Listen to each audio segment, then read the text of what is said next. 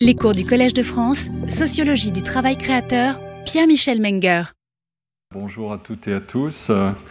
Euh, nous allons euh, poursuivre notre parcours. Euh, nous avons encore deux séances avec un week-end pascal au milieu. Donc aujourd'hui, je poursuivrai, je conclurai l'enquête sur les concours de musique, puisque je vous présenterai beaucoup, beaucoup de données que je commenterai. J'espère avoir euh, le temps de faire euh, tout euh, suffisamment vite. Et puis nous passerons à la séance conclusive qui concernera les mathématiques. Musique et mathématiques, il y a beaucoup de relations. Comme disait un compositeur, musique, calcul, secret. Alors, le programme du colloque, vous le connaissez maintenant. Mon, ma dédicace invariable au peuple ukrainien. J'espère qu'un jour elle sera obsolète, mais je ne suis pas très optimiste. Euh, voilà. Euh, je vous avais laissé la semaine dernière sur euh, un diagnostic qui était. Ça, c'est le plan, pardon, du, du cours. je vais donc introduire la question du concours de piano de 2008 à Genève. Et puis, j'espère avoir le temps ensuite de développer un certain nombre de conclusions plus générales sur euh, un concours, c'est une chose, mais la suite en est une autre. Et vous proposez un modèle d'analyse de la production des candidats, euh, un bilan intermédiaire si j'ai si le temps encore une fois, et puis euh, une analyse des carrières dans ces milieux-là, mais dans d'autres aussi. c'est un processus stochastique. On est en partie ce qu'on vient de faire. Et euh, voilà, et pas simplement, on n'est pas simplement le produit d'une réputation stable. Alors, euh, je vous avais indiqué la semaine dernière que euh, les opérations de sont une manière de distribuer des ressources rares. Et je vous laissais sur ce diagnostic qui est, ça n'est pas une sinécure. alors, il y a évidemment un certain nombre de, problèmes, les variations dans la définition du mérite et les critères pour juger, les difficultés pour atteindre un consensus sur des critères équitables, les critiques des critères utilisés. Euh, euh, tout ça peut représenter des défis de taille pour une utilisation équitable du principe du mérite. Mais évidemment, euh, on peut aussi voir les choses autrement si on considère les alternatives. Euh, si les ressources limitées ne sont pas allouées en fonction du mérite, d'autres moyens doivent être trouvés. J'en avais indiqué un certain nombre, mais certaines des alternatives sont effrayantes. Pensez à une situation euh, qui est assez tragique, mais qui est très banale, c'est euh, qu'on appelle le triage dans les hôpitaux. Euh, quand on arrive au service d'urgence, il y a des infirmiers ou des infirmières qui doivent classer les, les, malades qui arrivent en fonction de l'urgence à les admettre dans un service d'urgence, justement.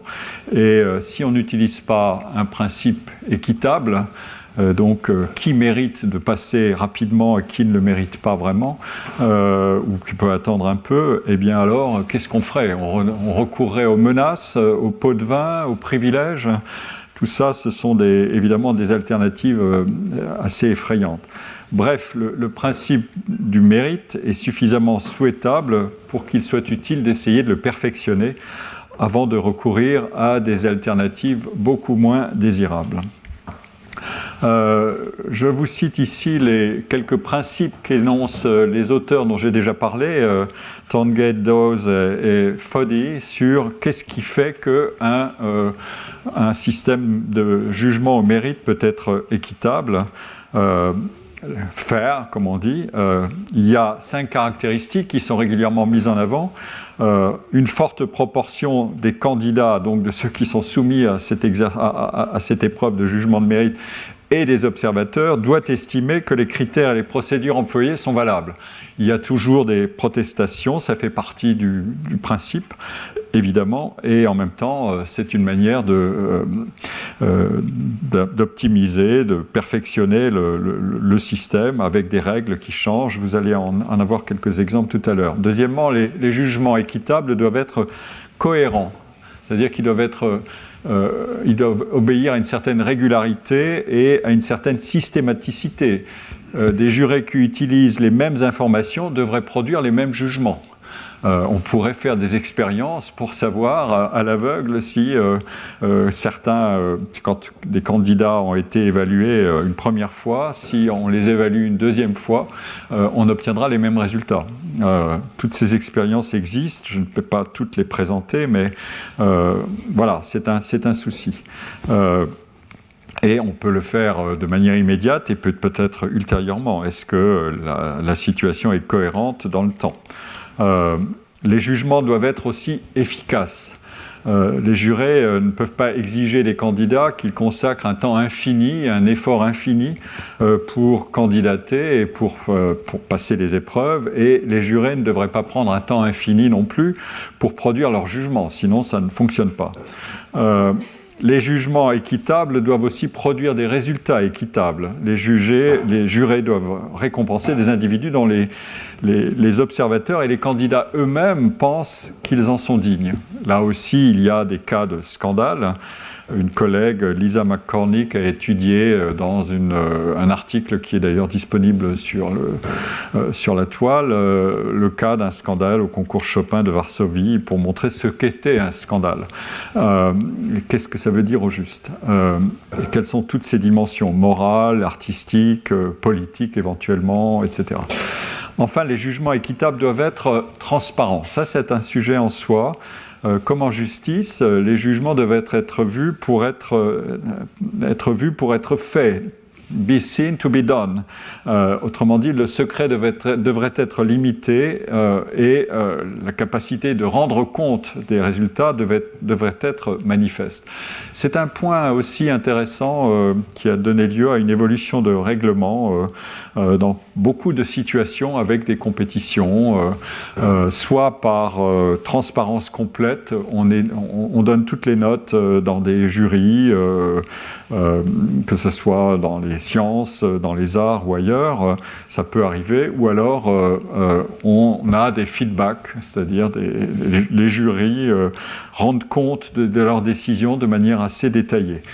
J'aimerais disposer de, rapports de concours pour pouvoir observer un peu plus finement la, situation. Je, ne les ai pas obtenus pour ce que je vais vous présenter, mais j'ai des données suffisamment nombreuses. En revanche, les rapports permettraient d'aller un peu plus loin dans l'analyse. Et les rapports sont évidemment essentiels. Euh, alors, euh, comme je vous l'avais indiqué, les concours font appel aux comparaisons relatives et au jugement comparatif. C'est donc une autre affaire que les examens.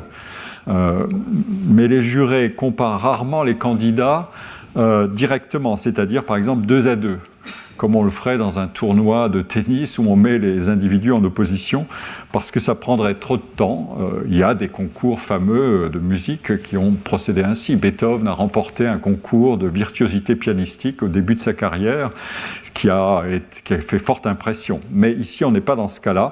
Un juré qui voudrait comparer 20 candidats deux à deux aurait affaire à 190 paires de comparaison.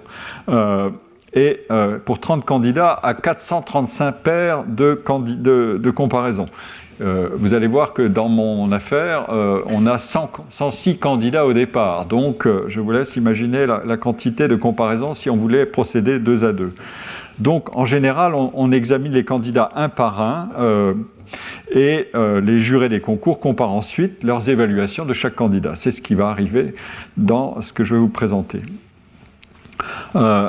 Ensuite, il faut produire des évaluations. Les évaluations peuvent changer au cours d'un euh, concours. Euh, on a euh, d'abord des notes, puis ensuite oui ou non, et puis ensuite un classement final. C'est exactement ce que je vais vous montrer.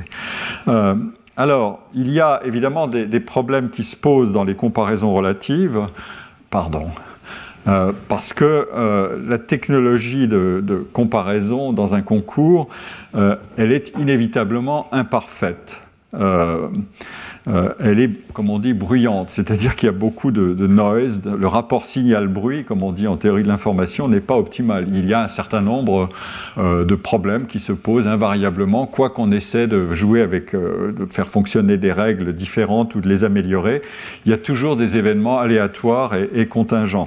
il suffit de les énumérer. Par exemple, qui sont les jurés, euh, les juges, comment ont-ils été choisis Est-ce qu'il n'y a pas parmi les juges certains qui ont des préférences euh, qui sont biaisées ou alors qui ont, euh, c'est un fameux problème, qui sont les professeurs de certains candidats. C'est un peu inévitable quand on a affaire à des jurés très expérimentés et qu'eux-mêmes ont à la fois une carrière d'artistes et sont souvent professeurs aussi. Et s'ils sont de très bons professeurs, inévitablement, ils vont attirer de très bons euh, candidats, de très bons pianistes qui vont se présenter dans les concours. Et, euh, ça arrive un, certain nombre de fois. Ensuite, euh, ces jurés, ils, travaillent individuellement, mais il y a aussi une dynamique collective du travail évaluatif. et moi, candidat, avec qui je vais être comparé? Là, c'est le hasard qui, advient.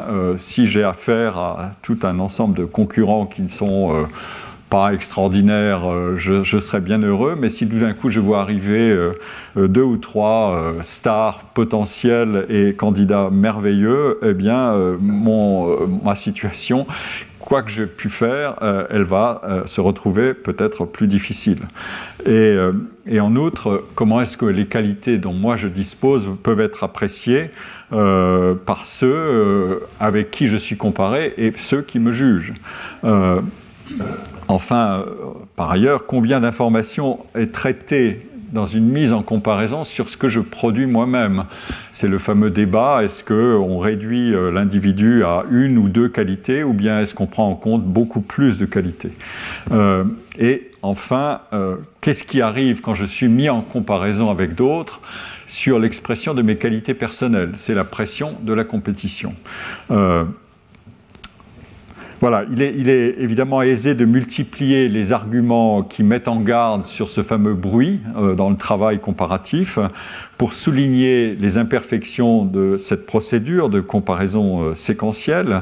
Mais la critique certainement manquerait sa cible si elle supposait que le résultat d'une telle procédure de comparaison devrait être obtenu avec la même sécurité et avec les mêmes critères qu'une mesure objective qu'on appelle aussi cardinal, euh, c'est-à-dire qui ne classe pas par rang, mais qui mesure directement la, performance de manière la plus objective possible, à la manière du résultat d'une course d'athlétisme ou d'une épreuve d'opposition 2 à 2 par élimination successive. J'ai parlé des tournois de tennis.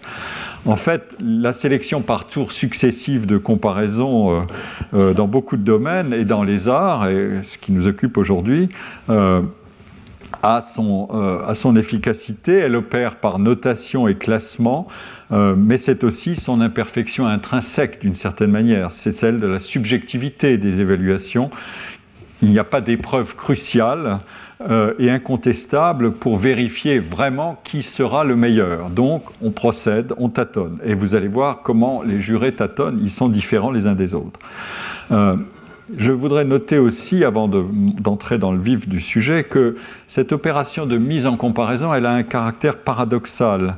Elle paraît opérer une réduction discutable de la singularité euh, des concurrents, euh, qui est soumise au jugement surtout s'agissant d'une réalité aussi euh, multidimensionnelle qu'une prestation artistique. Mais c'est aussi cette opération de mise en comparaison qui met en jeu toute l'architecture de la différenciation individuelle. Euh, des individualités sont comparées.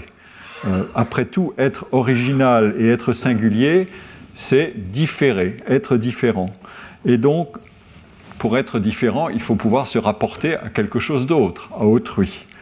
Euh, la singularité ne peut pas être pensée comme une monade, comme diraient les philosophes, c'est-à-dire une réalité enfermée en elle-même et qui ne se compare à rien d'autre, qui n'est commensurable à rien d'autre. Euh, ça, c'est ce pourrait imaginer, c'est ce qu'on pourrait imaginer si on disait euh, toute, euh, toute, prestation artistique doit se soustraire définitivement à tout jugement qui la rapporterait à une, un espace de comparaison. Et donc, euh, nous pratiquons nous-mêmes sans arrêt cet exercice de jugement comparatif euh, pour évaluer euh, la valeur de tel ou tel livre, roman, film, etc.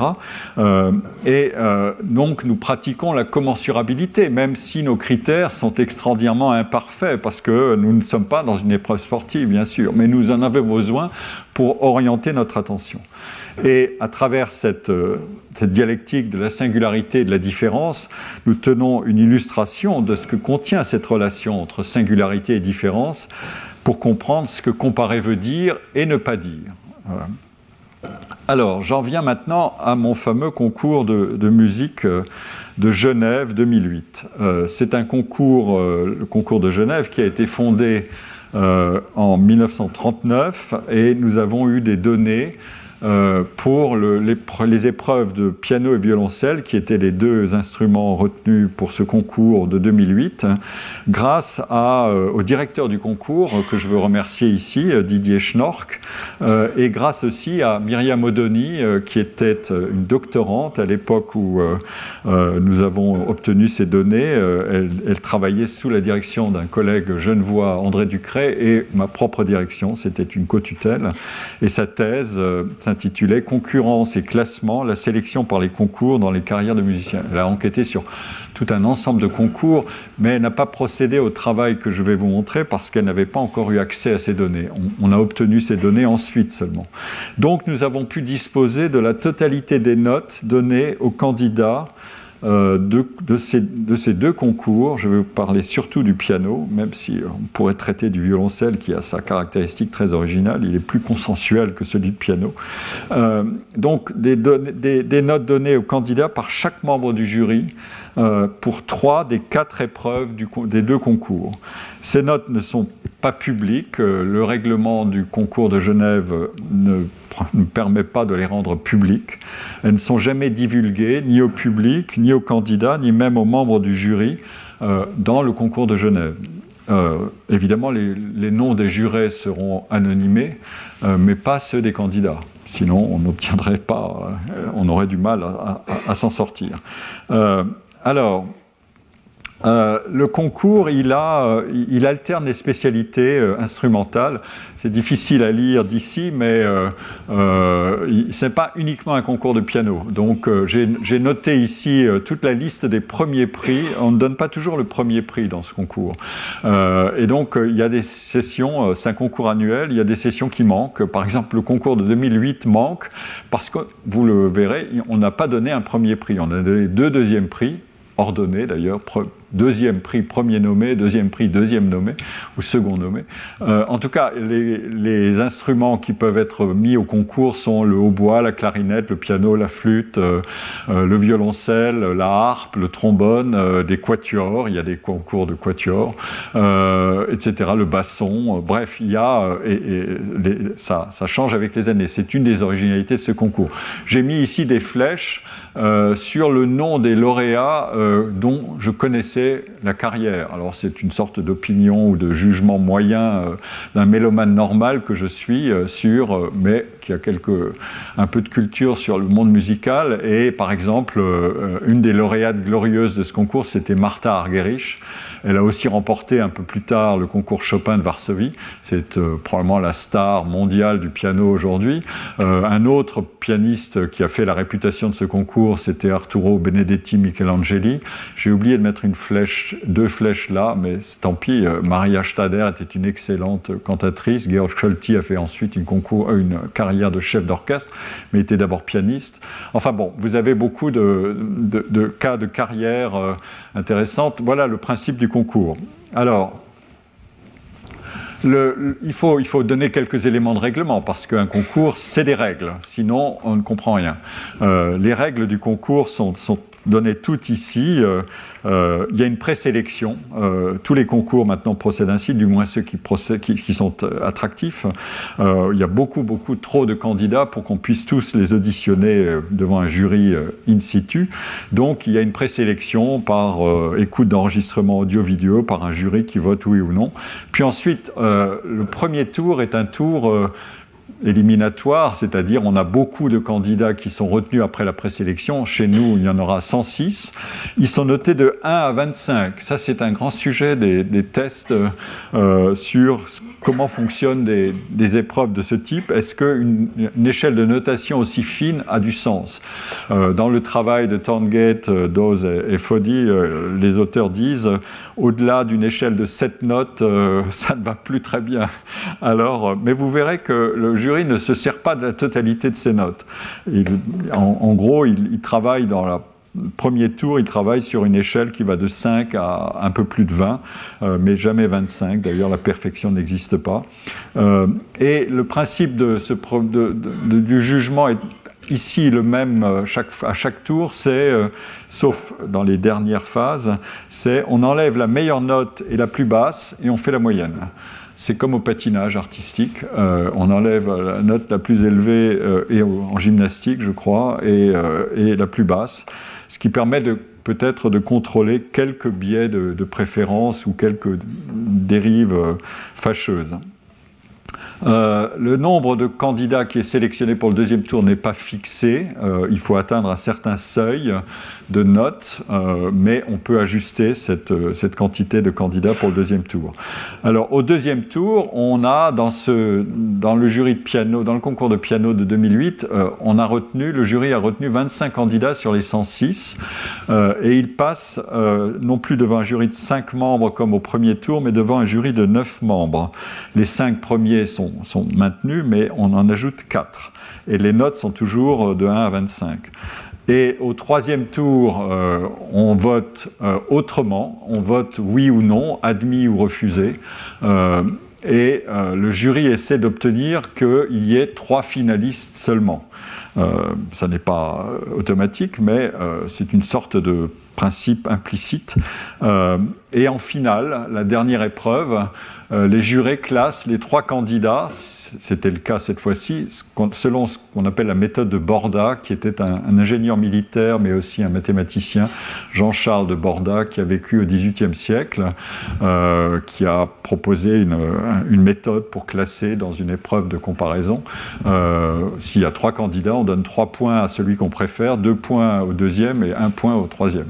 C'est assez simple, évidemment. Mais il y a toutes sortes d'autres méthodes, vous verrez tout à l'heure J'espère que j'aurai le temps de le montrer, que des chercheurs ont montré que ce n'était pas la méthode idéale quand il y avait des clics qui se coordonnaient pour mal noter un candidat ou euh, voilà. Donc euh, et ah, on fait l'addition des, scores et on obtient euh, le résultat. Et le directeur du concours communique le résultat et demande au jury si le, ou la première du classement mérite d'avoir le premier prix. C'est donc un deuxième vote. Vous voyez, on empile les décisions les unes sur les autres et chaque juré est invité à donner son avis. C'est d'ailleurs le seul moment, c'est un point important, où le jury délibère ouvertement, c'est-à-dire qu'ils se parlent entre eux pour pour évoquer tout ça. Jusque-là, euh, les jurés n'ont pas échangé avec leurs collègues, en principe. Ils déjeunent et ils dînent ensemble, etc. Donc ils peuvent éventuellement se parler, mais au moment de la situation formelle du concours, ils ne sont pas supposés échanger à aucun moment. Euh, il y a d'autres concours qui ne fonctionnent pas du tout comme ça, euh, où on délibère un peu, beaucoup plus. en tout cas, ici, le jury délibère pour savoir s'il faut donner ou non le premier prix, et ensuite on vote et oui ou non pour le premier prix. en l'occurrence, euh, le vainqueur euh, premier nommé n'a pas eu de premier prix, mais le deuxième prix. Euh, des points essentiels, c'est l'ordre de passage des candidats qui est tiré au sort, et vous verrez à quel point ça a de l'importance parce que c'est un grand sujet. Est-ce que les premiers sont désavantagés par rapport aux derniers? Pour toutes les raisons que vous allez découvrir ou que vous pouvez déjà imaginer. et cet ordre reste le même euh, jusqu'au bout. Euh, on pourrait inverser l'ordre. Euh, par exemple, au patinage artistique, si je me souviens bien, ceux qui ont été les meilleurs aux figures imposées passent dans l'ordre de leur classement, c'est-à-dire les, premiers arrivés aux figures imposées passent en dernier aux figures libres. Et donc, ils, ont, ils, bénéficieront d'un ordre de passage. Une, une, chercheuse dont je citerai peut-être, j'aurai le temps, de travail, s'appelle Wendy Brown, de Brown, euh, qui fait carrière aux États-Unis, a écrit un article qui est très cité sur ces sujets-là. Et elle dit que ça aggrave, en fait, euh, la décision en patinage artistique, ça aggrave encore l'effet d'ordre.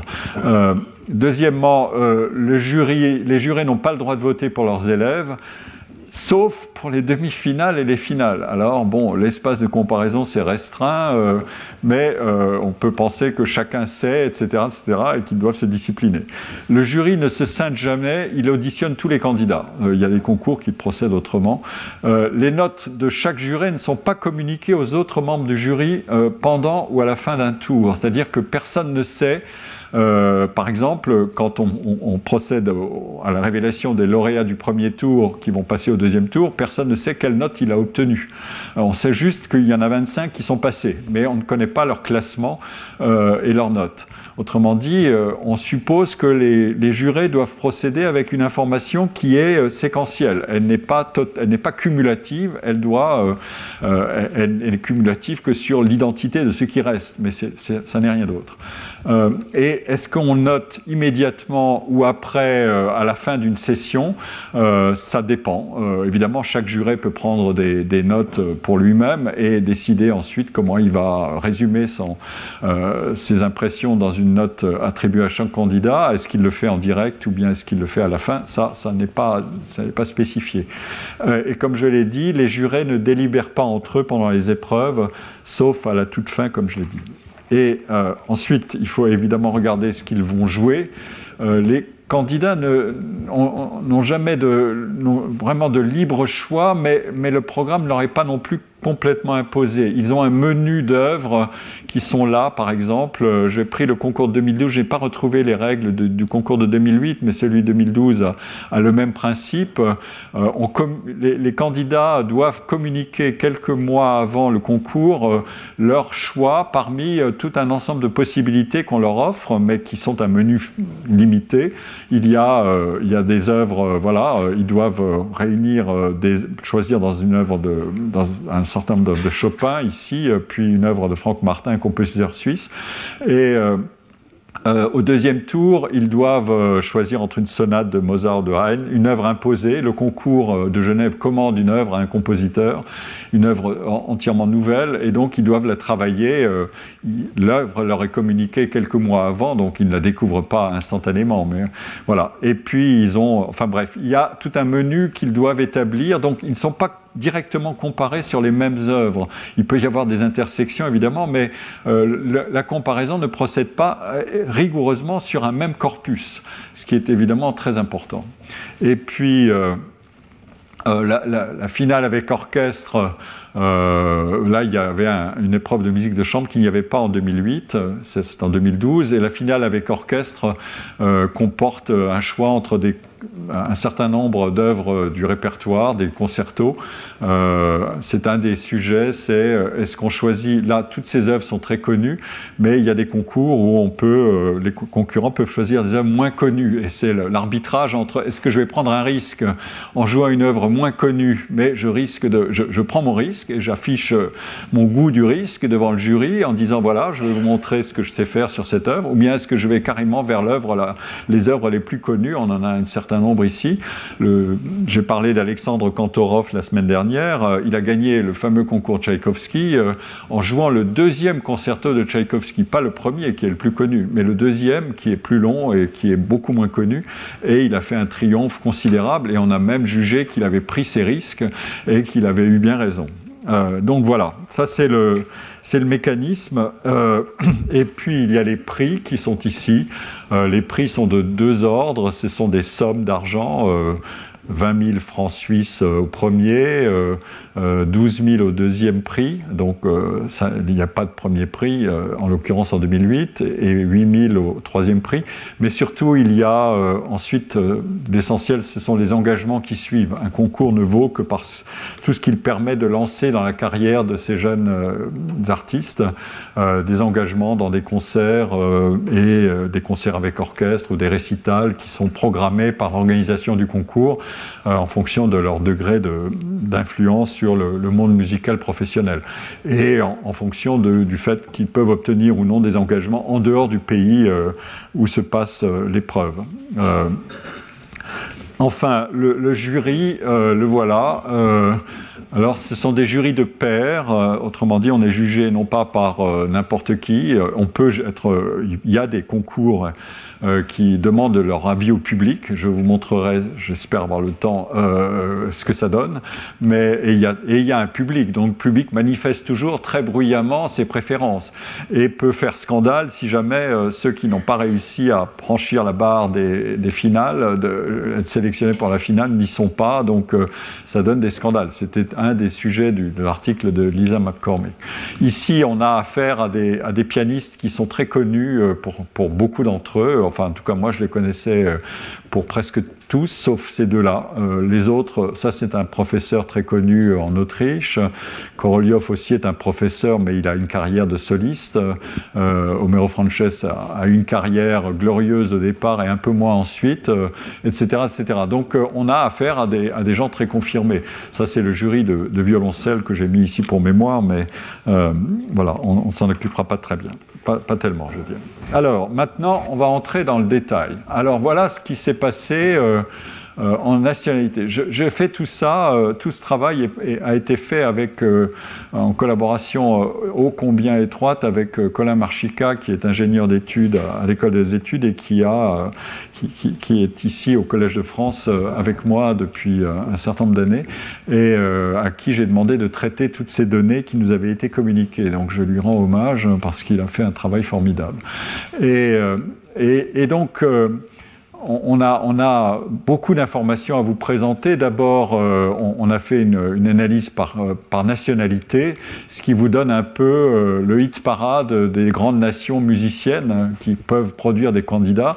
le Japon était en tête du nombre de candidats au premier tour, donc parmi les 106, mais vous voyez qu'ensuite l'élimination est rapide. Ils étaient presque un quart et ensuite ils ne sont plus qu'un huitième et au deuxième et au troisième tour et, ils ne sont pas en finale. Bon, la Corée aussi est un grand pays producteur de, candidats. Euh, euh, voilà, la liste des nationalités. Ensuite, euh, hommes-femmes, grand sujet. Vous voyez qu'on avait deux tiers, presque deux tiers de femmes au début et puis zéro à la fin. Euh, voilà, la finale, c'était trois messieurs. Euh, donc on peut méditer sur ce sujet-là. Euh, la question de l'âge, elle est intéressante. je vous montre ici les deux, les, deux résultats du concours de piano et celui du violoncelle parce qu'ils ne sont pas les mêmes. ici, vous voyez la moyenne d'âge diminue à mesure qu'on avance vers la finale. Autrement dit, il y a une prime pour la jeunesse. Qui se manifeste dans les décisions des jurés. on passe de 25,5 4 ans en moyenne à 20,3 ans dans les derniers lauréats, enfin les derniers retenus pour la finale. Euh, ça n'est pas le cas pour le violoncelle où c'est très stable du début à la fin. Donc on ne peut pas tirer de conclusion, euh, il faut faire très attention, euh, quand on étudie un cas, on ne va pas généraliser. Mais on peut, on peut méditer sur ce sujet-là. il se trouve aussi que le jury du concours de piano était plus était en plus grand désaccord que celui du violoncelle, mais euh, peut-être que la prime de jeunesse est apparue à la fin comme un moyen de régler la situation. En tout cas, euh, c'est ce qu'on observe. Il se trouve aussi que les concours de piano, euh, je crois, attirent en, moyenne des, candidats beaucoup plus jeunes que les, les concours des autres instruments. maintenant, on va regarder euh, le nom des, lauréats, euh, ils sont classés en ordre de, notation, donc les meilleures notes sont en haut et les moins bonnes en bas. Sur les, 25, la barre euh, noire, c'est celle qui sépare les 25 premiers qui seront retenus. Et, voilà. Et on a toutes les notes de, chacun des jurés. Et vous voyez qu'il y a beaucoup de variabilité. On peut passer de 22 à, 15, ce qui est énorme par juré. Et là, on a, on a toutes les notes, donc je ne vais pas évidemment euh, commenter tout ça, mais euh, on, va le traiter. C'est ça la matière qu'on va traiter. Euh, et on voit aussi ici l'ordre de passage des candidats. celui qui est arrivé en tête au premier tour était passé 91e sur 106. Le, celui qui est arrivé deuxième est passé 103e sur 106. Donc ils arrivent à la fin, ce qui vous donne peut-être une idée de est-ce qu'il y a un privilège de passer en dernier? Euh, et euh, le troisième, ici, Madame Soima, elle va pas rester longtemps, mais enfin, elle est 36e. Et puis celui qui va être le, dans le dernier trio à la fin est passé 59e. Donc c'est dans la deuxième partie de, de l'ordre de passage. Ensuite, on fixe l'ordre de passage au deuxième tour et, et c'est toujours la même chose. On a les 25, celui qui a été tiré en numéro 8 passe premier, etc. etc. alors, Maintenant, on a les notes au deuxième tour. Et euh, je vous donne toute cette information, non pas pour la commenter en détail, mais pour vous présenter la matière. À nouveau, on a des situations euh, qui peuvent être contrastées, mais beaucoup moins quand même. Les notes s'homogénéisent au deuxième tour. Le premier tour a été éliminatoire, comme j'ai dit.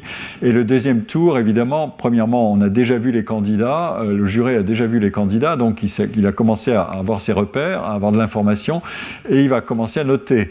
Donc, l'espace de notation se resserre, mais il n'est pas non plus complètement, euh, euh, il, n'est pas euh, il n'est pas centré autour d'un nombre très restreint de notes. Par exemple, ceux, qui arrivent en tête ont effectivement euh, des notes qui, sont beaucoup plus centrées, mais euh, sur, euh, sur une moyenne. Mais par exemple, le numéro 8 ici a obtenu un 6 de la part d'un des des jurés et un 22 de, de la part d'un autre, etc. Donc il y a beaucoup de, il y a, du désaccord, hein, il y a du bruit dans tout ça. un juré n'est pas une machine. Un juré une, un individu, un sujet. et donc le jugement et, la, variabilité des jugements, elle est contenue là-dedans, elle est subjective. Et euh, cette, cette, dispersion s'accroît à mesure qu'on descend dans le... Euh, mais on a euh, le même mécanisme. Le juré numéro 1, qui est apparemment toujours assez généreux, donne un 16 à la dernière qui, de, la série des 25. Et le juré numéro 2, qui est un, sévère, note 7. Donc, vous voyez, il y a beaucoup de, variations. Et la liste des qualifiés pour le troisième tour est, celle-ci, avec leur ordre de passage. Euh, donc euh, celui qui va passer euh, en, dernier sera en fait le vainqueur final. Et voilà, ça c'est les, résultats du troisième tour. Donc euh, ceux qui sont passés. Alors, selon la nouvelle technique de vote qui est admis ou refusé, vous avez ici les scores, et en jaune, vous avez les trois euh, qui seront retenus. Et euh, à la finale, vous avez le score que j'ai indiqué par la méthode de Borda. Euh, de chacun des candidats euh, et, par juré euh, jusqu'à, jusqu'au troisième. Et c'est celui-là qui gagnera, mais de très peu, 20 contre 19. Et c'est ce qui poussera le jury à dire, eh bien, ils étaient très proches. Euh, donc on ne va pas donner de premier prix parce qu'on n'a pas été complètement transporté, ils étaient trop proches, et on va donner deux deuxièmes prix, mais dans un certain ordre, puisque celui-là a obtenu une voix de plus, on le nommera en premier, etc. Et ici, euh, Colin Marchica a calculé euh, entre le deuxième tour et le classement final, comment est-ce que les jurés se sont comportés sur ceux qui ont été les finalistes? Euh, Est-ce qu'ils ont, l'ordre était le même ou l'ordre a été différent euh, du deuxième tour au classement final? Autrement dit, est-ce qu'il y avait une corrélation dans le jugement entre ce qu'ils voyaient au deuxième tour et ce qu'ils ont fait au, dernier tour? Et il y a, euh, il y a un certain nombre d'interpolations. vous voyez, on a mis les initiales dans l'ordre de classement premier, deuxième, troisième. Et ici, euh, un final, c'est euh, Kim qui arrive en premier pour ce jurer-là, euh, Minard en deuxième et Ao en troisième. Celui-là, il a trouvé le bon, le bon tiercé au classement final, mais c'était pas le même. voilà. Donc, on, peut faire des tests sur la cohérence des jugements. Évidemment, l'information s'est modifiée à mesure que le concours avançait, puisque les, les épreuves se sont déroulées et que les candidats ont joué des œuvres, et donc le jugement peut se modifier. Euh, alors, euh, je continue ma petite exploration, pardon, euh, pour vous donner l'évolution du classement du premier au troisième tour et à la finale vous voyez que les trois euh, qui seront à la finale étaient déjà parmi les quatre premiers dès le premier tour. Et ici, vous avez l'ordre de passage des candidats à nouveau. Euh, le, même phénomène se reproduit, mais avec un autre euh, numéro 3 au deuxième tour. Et puis au troisième tour, les choses se sont décantées. Et euh, les trois premiers du, troisième tour restent ceux, de la finale. Euh, et voilà. Et alors, la question c'est est-ce qu'il y a un ordre de passage qui a influencé le jugement des, euh, des jurés? Puisque, comme je l'ai dit, on voit que les, ceux qui sont passés qui ont réussi à, franchir tous les tours étaient dans la deuxième partie du concours, 91, numéro 91 par numéro d'ordre, 103 et 59. Alors, c'est ce qu'on va explorer. Et euh, c'est une des choses qu'on va explorer. Et voilà les, approches que j'ai pratiquées avec Colin Marchica. Euh, d'abord des statistiques descriptives simples sur les résultats, ensuite une analyse de la répartition des notes, euh, des courbes de distribution, puis une étude de la notation par juré en série chronologique à la recherche d'un effet d'ordre de passage Ensuite, une analyse des comportements des jurés selon les sessions successives dans chaque tour. Et on cherche à traquer un effet repoussoir. Est-ce que quand j'ai bien noté dans une session, euh, je vais décider que ça suffit comme ça et que la session suivante, je vais, je vais être plus sévère? Euh, tout ça, ce sont des mécanismes cognitifs intéressants. Regardez, parce que euh, on a une matière qui permet d'aller assez loin dans, l'exploration et de se poser ces questions-là. Ce sont des questions qu'on ne se pose jamais spontanément, mais qui sont des biais cognitifs assez classiques. Euh, et puis, quatrième, pardon, cinquième approche, on se demande si les, les, jugements portés par les différents membres du jury sont cohérents entre eux, est-ce qu'ils concordent ou est-ce qu'ils sont très discordants? Et est-ce que cette discordance, elle est très élevée au début? Est-ce qu'elle se réduit ensuite? Euh, Voilà. Euh, et comme je vous l'ai dit, une remarque importante, c'est que on ne transmet pas les votes individuels des jurés euh, non, non, ils n'ont pas été transmis pour le troisième tour qui sélectionne les trois finalistes, donc nous n'avons pas les données sur le troisième tour.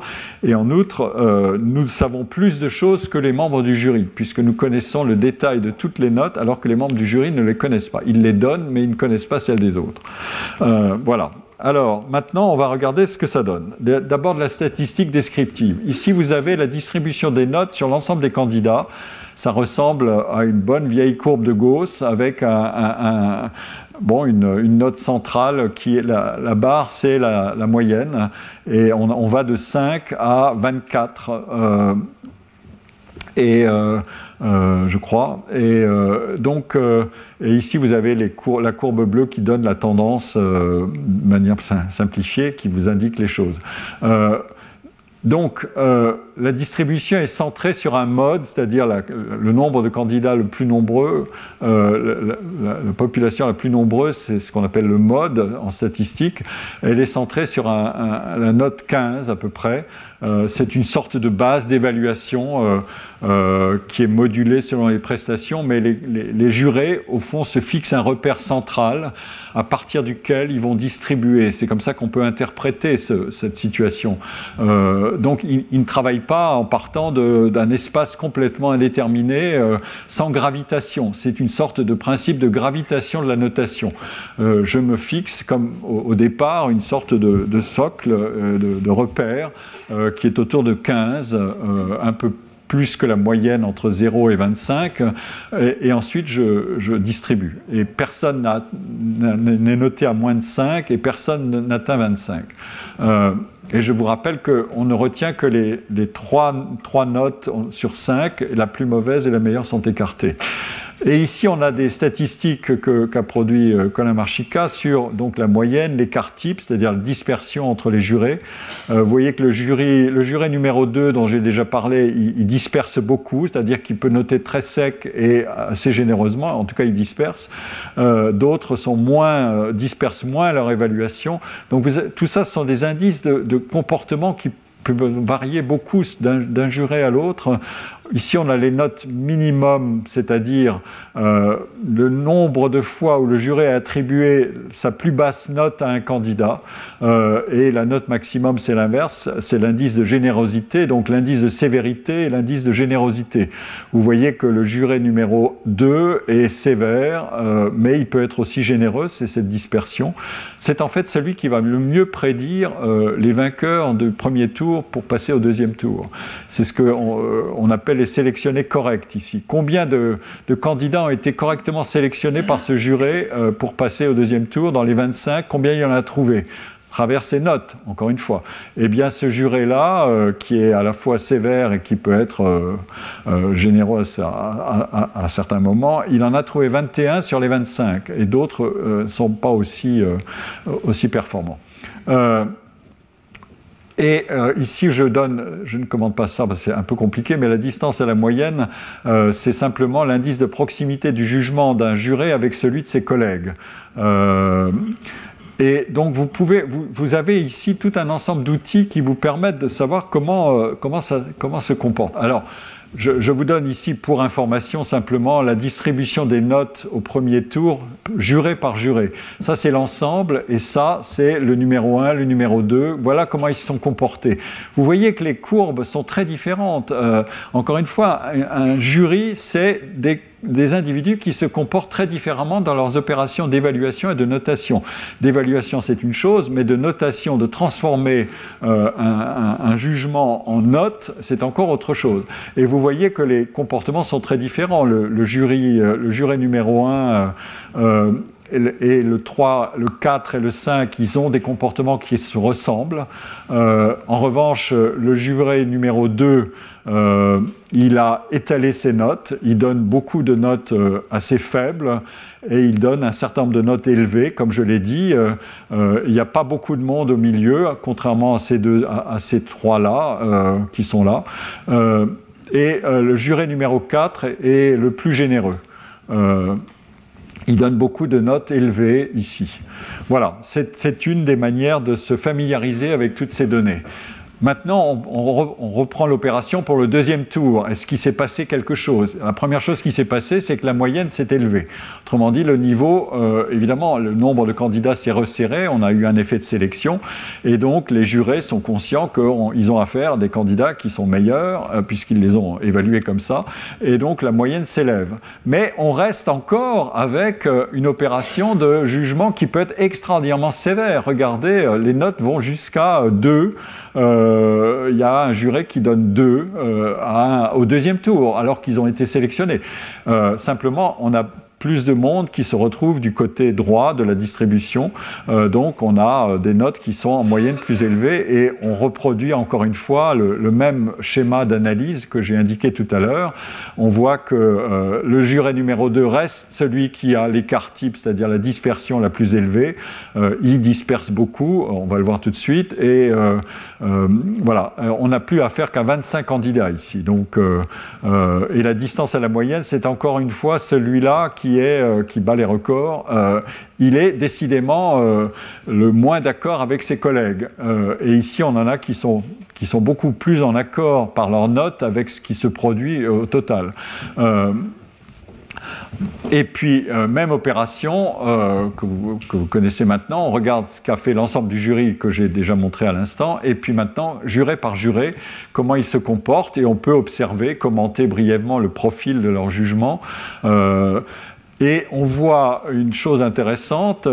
premier tour, on a éliminé, donc euh, euh, on a dispersé beaucoup. Au deuxième tour, on répartit les notes plutôt en deux groupes, les bons et les moins bons. Je ne vais pas parler des mauvais parce qu'on est au deuxième tour et qu'on a et que de toute façon au premier tour, on est déjà sélectionné euh, par rapport à une épreuve de présélection antérieure. Donc je n'emploierai pas ce vocabulaire-là. Les moins bons, disons ceux qui sont comparativement moins bons, on, voit qu'on a une séparation plus entre deux groupes. C'est assez caractéristique ici, euh, et, c'est vrai aussi ici. Euh. et donc, euh, des deux jurés 1 et 2 ils peuvent noter très négativement. Vous voyez qu'ils ont, euh, ils sont vraiment, euh, ils sont très faciles à repérer cela. Ils distribuent des notes assez, salées, je dois dire, alors que d'autres, zéro, euh, il y, a zéro note salée par rapport à celui-là. de même là, zéro note salée, et là non plus, et là non plus, et là non plus. Ils sont neuf maintenant. Hein. On est plus, on en a plus cinq, on en a neuf. On en a quatre. Ceux-là les jurés 6, 7, 8 et 9 qui sont des nouveaux. Euh, et euh, ceux-là, les nouveaux, euh, ne sont pas enclins à distribuer des mauvaises notes. en revanche, le juré numéro 2, lui, il reste voilà, avec sa sévérité. et voilà. ensuite, on s'est demandé, avec Colin, on s'est demandé, bon, on va chercher à regarder s'il y a un effet d'ordre chronologique. Alors, c'est un sujet que je n'invente pas. Il a été très étudié. Je vous donne ici les références euh, de, des travaux qui ont été menés sur ce sujet-là.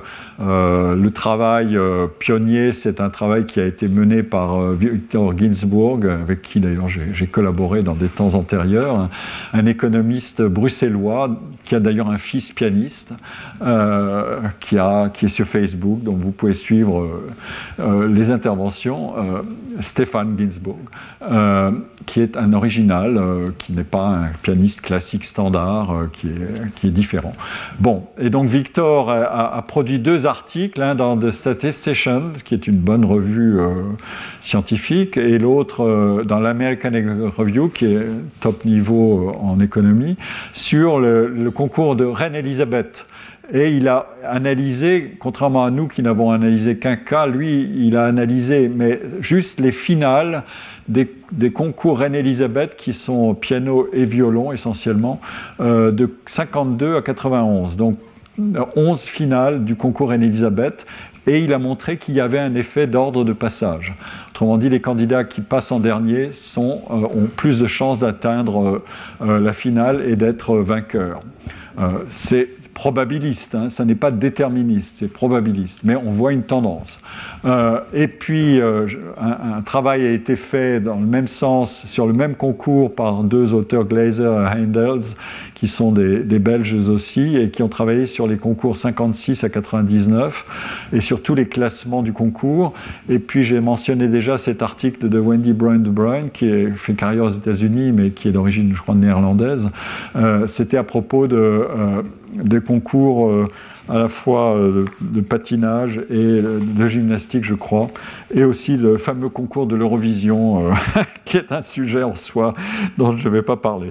Mais voilà, donc ça c'est la littérature. Et je vous extrais ici un résultat de l'article de Glaser et Endels, qui est facile, qui permet de visualiser les choses. Euh, ici, vous avez les rangs. Donc, il vaut mieux arriver en rang 4 parce que euh, le rang 4, c'est le quatrième euh, classé. Et le rang 1, c'est le vainqueur. Et donc, plus vous montez, moins vous êtes bien classé. Et ici, c'est l'ordre de passage euh, moyen dans les concours de 56 à 99. Donc, il y a beaucoup d'informations là-dedans. Euh, celui qui est passé euh, premier dans le concours, dans la finale, en moyenne atteignait le rang 8,75. Et celui qui passe en deuxième, il atteint un rang moyen de 6,23. Et vous voyez qu'ensuite, ça peut varier, mais qu'il y a une tendance. C'est clair, il y a une tendance. Elle n'est pas euh, déterministe, c'est-à-dire que celui qui arrive en, 12e n'est pas, pas assuré d'avoir gagné, mais il y a une tendance. Donc c'est ça qui nous a intrigués. On s'est dit, est-ce que nous, nous allons le retrouver sur un cas? Évidemment, euh, le fait de travailler sur beaucoup de cas augmente peut-être la puissance de l'outil, mais nous, nous avons cherché à voir si ça fonctionnait sur un seul cas. Et euh, voilà l'exercice auquel nous nous livrons. Ici, vous avez au premier tour euh, la série des moyennes sur cinq notes selon l'ordre de passage des candidats au fil des neuf sessions. Les barres verticales, c'est une session. On en a, on a neuf sessions ici. Et tous les candidats euh, apparaissent ici et leurs notes. Donc un candidat, euh, la note, et vous voyez comment les notes varient d'un candidat à l'autre dans une session. Et entre toutes les sessions, euh, c'est la courbe, c'est la courbe noire. la courbe verte, c'est une manière de lisser cette moyenne. C'est une moyenne, ce qu'on appelle une moyenne mobile ici dans 11, c'est-à-dire la durée moyenne d'une session, le nombre de candidats par session.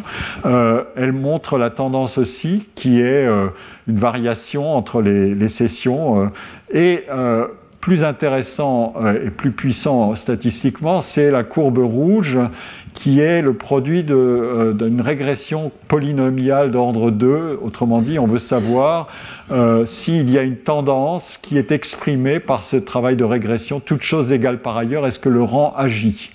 Et vous voyez que quand on trace la courbe, comme l'a fait Colin, euh, on part euh, d'une note qui est voisine de 15 et elle remonte un peu au-dessus de 15. Donc on voit qu'il y a quelque chose qui se passe. Elle est, euh, c'est une courbe qui a un profil, elle décroît un peu, puis elle remonte Donc on, a peut-être un, soupçon, mais il n'est pas très net. Alors, euh, est-ce qu'on peut augmenter l'information? Et là, on va regarder juré par juré. Il se peut que l'effet d'ordre soit un effet de composition des décisions que prennent chacun des jurés.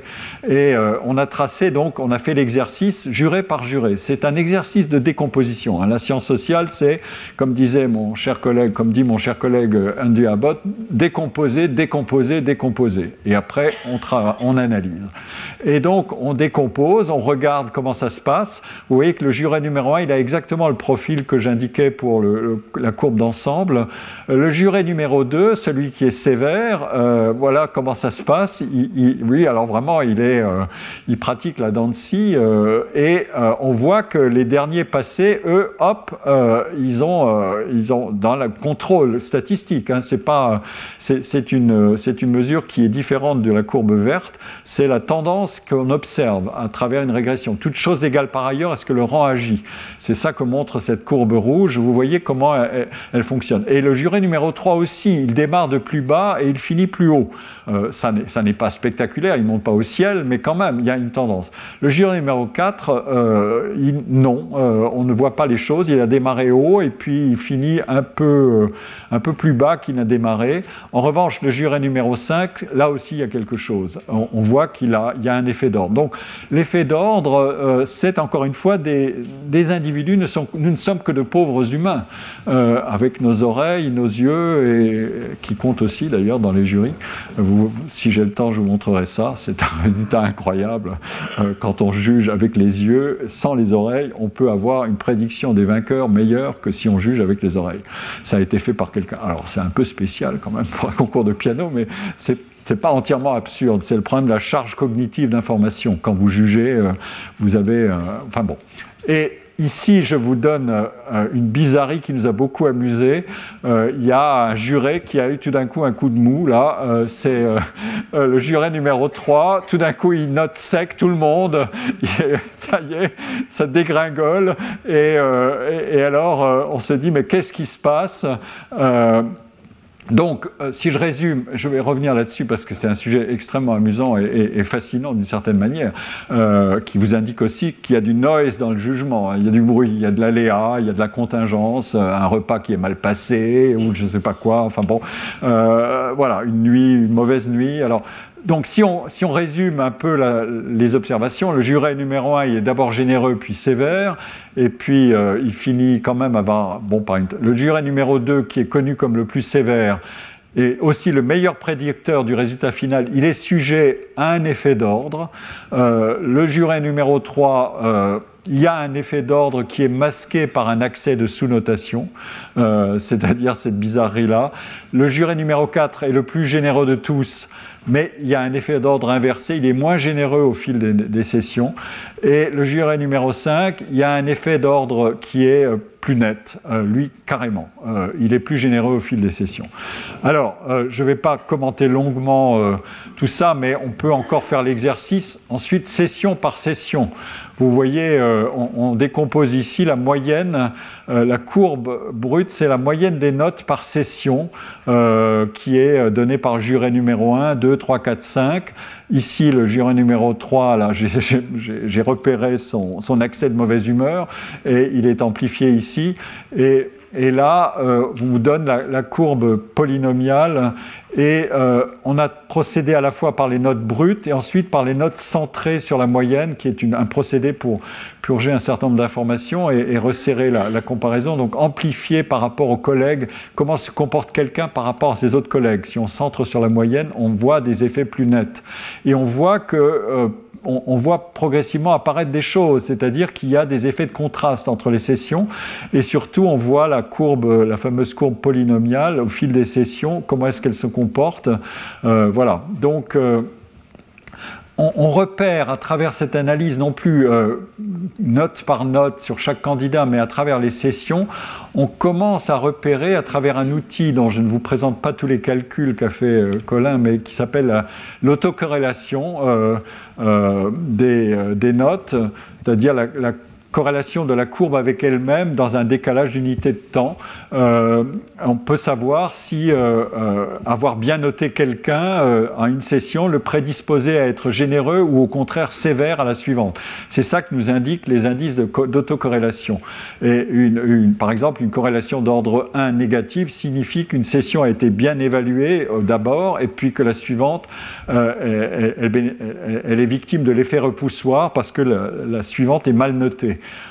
et ça vaut évidemment, cet effet repoussoir peut valoir pour euh, les, candidats individu par individu, mais c'est plus difficile à repérer. Euh, ici, par les sessions, on le voit mieux. Et on voit effectivement que les jurés 1, 4 et 5, 1, 4 et 5 sont sujets à des effets de, repoussoir, c'est-à-dire qu'ils votent en dents de scie. Si j'ai bien noté une session ici, hop, la suivante, hop, ça marche pas, ça dégringole, puis ici, ça remonte, et puis ça redescend, et puis ça remonte et ça redescend. Enfin, vous voyez, donc, euh, et euh, le juré numéro 3, c'est celui qui est affecté de mauvaise humeur. Mais évidemment, quand on agrège tout ça, euh, on ne peut pas raisonner sur un comportement moyen. On doit raisonner sur des effets individuels qui vont s'agréger pour donner tel ou tel résultat. alors, l'histoire de la mauvaise humeur, là, euh, ça a donné lieu à des, travaux euh, antérieurement, euh, mais sur de tout autre sujet. Il y a eu par exemple un article qui a fait un bruit retentissant, je vous le cite ici, qui concernait les décisions de libération conditionnelle des prisonniers euh, par les juges et l'article étudiait euh, s'il y avait un effet d'ordre de passage des dossiers euh, avant ou après le repas et on voyait qu'il y avait quelque chose. le pourcentage de, de, décisions favorables à la libération conditionnelle dégringolait jusqu'à presque zéro, de 65% à presque zéro au sein de chaque session et revient brusquement à environ 65% après une pause alimentaire. Donc euh, il y a eu un effet de... On a rechargé les accus et, euh, donc euh, voilà. Et ça, ça avait fait un bruit énorme dans la communauté parce que les juges étaient tout d'un coup non plus des algorithmes des, censés juger au meilleur de leurs compétences et donc de purger leur individualité de tout embarras biologique possible, mais tout d'un coup, ça n'était plus que de pauvres humains qui avaient leurs humeurs et leurs biais cognitifs et leur biais de jugement. Et quand il s'agit de faire de la libération conditionnelle, c'est quand même sérieux. En fait, cet article-là a été ensuite critiqué euh, euh, de manière très très rigoureuse. Donc ça, c'est un exemple d'analyse où euh, on croit détecter quelque chose et en fait, ça n'est pas pas vrai. Donc c'est le principe de la vérification et qui est un grand sujet de, la science. si vous, est-ce qu'on peut répliquer les résultats ou non, ou est-ce que les résultats sont soumis à des biais eux-mêmes? Et en fait, il y avait un biais d'analyse dans, ce qu'avaient présenté ces, chercheurs-là qui sont israélien, je crois. Et un, article a fait le point là-dessus de Jean-Paul Jean, euh, qui est paru dans. Vous, le trouvez sur Internet. Euh, j'ai pas inventé ça, évidemment. Euh, j'ai pas un outil extraordinaire, mais, euh, mais je l'ai trouvé. Donc, en fait, il y, avait, il y avait un certain nombre de raisons pour lesquelles l'ordre de passage était en fait gouverné par d'autres choses. Il y avait un stock de, prisonniers d'une prison qui passaient en, tous ensemble, puis ensuite c'était une autre prison. Euh, et des cas qui étaient différents de degré de gravité, etc. etc. Donc euh, on, croyait avoir détecté quelque chose et en fait, euh, en, fait ça n'était pas le cas. Est-ce que les, prisonniers avaient ou non un avocat Tout ça, c'était des facteurs qui avaient été ignorés dans ce travail numéro un. Voilà, bon, ça c'est un bref, euh, un, bref détour. Maintenant, on va regarder euh, ce qui se passe du premier au deuxième tour. C'est toujours le même principe. Euh, ici, on avait au premier tour 106 candidats et 9 sessions et 5 jurés. Et là, on est à 25 candidats, 6 sessions et 9 jurés. Est-ce qu'on observe une euh, un effet d'ordre de, passage. Je vous rappelle que, encore une fois, les notes par examinateur ne sont données ni au jury ni aux candidats. Euh, les jurés ne connaissent que le nom de ceux qui passent euh, le premier tour pour aller au deuxième, puis au troisième tour et à la finale. et la non-divulgation des notes est un principe. On pourrait imaginer une situation où on donnerait les notes après le premier tour à tout le monde. Mais qu'est-ce qui se passerait exactement? Est-ce que ça serait un bénéfice de transparence ou est-ce que ça influencerait les jurés euh, en se disant merde, qu'est-ce que j'ai fait par rapport à mes, collègues? Euh, Et euh, est-ce que je dois maintenir mon cap ou pas? Est-ce que je dois confirmer ce qui se dégage? Il y a un biais de confirmation ou bien au contraire, je décide de me révolter contre l'absurdité de mes collègues Enfin bon, voilà, tout d'un coup on sort de l'espace de jugement individuel pour aller vers la comparaison entre les juges eux-mêmes. Euh, ils vont se comparer entre eux, donc ils vont plus simplement comparer des candidats, mais ils vont se comparer entre eux. Et ça, c'est ce qui se passerait si on rendait public ces notes. En fait, ça n'est pas décidé comme ça, et euh, et, donc, euh, on, va fonctionner sur le principe inverse qui est les notes ne sont pas communiquées. Euh, nous, nous avons regardé, par exemple, euh, s'il y avait une corrélation entre les notes individuelles de chacun des jurés au premier et deuxième tour sur les 25 candidats qui sont qualifiés au deuxième tour. Autrement dit, si j'ai voté pour le, numéro... 103 par exemple, qui va être qualifié au, deuxième tour, si j'ai noté comme si, comme, enfin, d'une certaine manière au premier tour, est-ce qu'au deuxième tour, ma notation se rapproche ou non? Euh, Évidemment, au deuxième tour, le, candidat a joué quelque chose ou la candidate a joué quelque chose d'autre. Donc, euh, il faut tenir compte de cette information. Mais nous ne l'avons pas. Nous avons juste l'outil statistique. Et en fait, on voit que la corrélation entre ces notes du premier au deuxième tour, elle est, euh, elle est assez faible. Autrement dit, un juré peut varier dans son opinion du premier au deuxième tour. Mais quand on agrège toutes ces notes euh, et qu'on fait la moyenne sur les cinq jurés, eh bien la corrélation est beaucoup plus forte. Autrement dit, il y a une sorte de sagesse euh, du vote agrégé. Ce qui fait que avoir un jury avec euh, cinq ou neuf membres ultérieurement, ça a du sens, ça produit quelque chose, ça écarte une partie de la variabilité des jugements individuels, euh, parce que ça les poule, comme on dit, ça les met ensemble. ça, c'est un, résultat intéressant. Alors, vous voyez ici que l'effet d'ordre de passage, il commence à apparaître quand même de manière plus nette, et surtout, on voit que l'effet de contraste entre les sessions, il est de plus en plus marqué. Euh, et c'est ça qui est intéressant dans le, dans le, déroulement de l'analyse.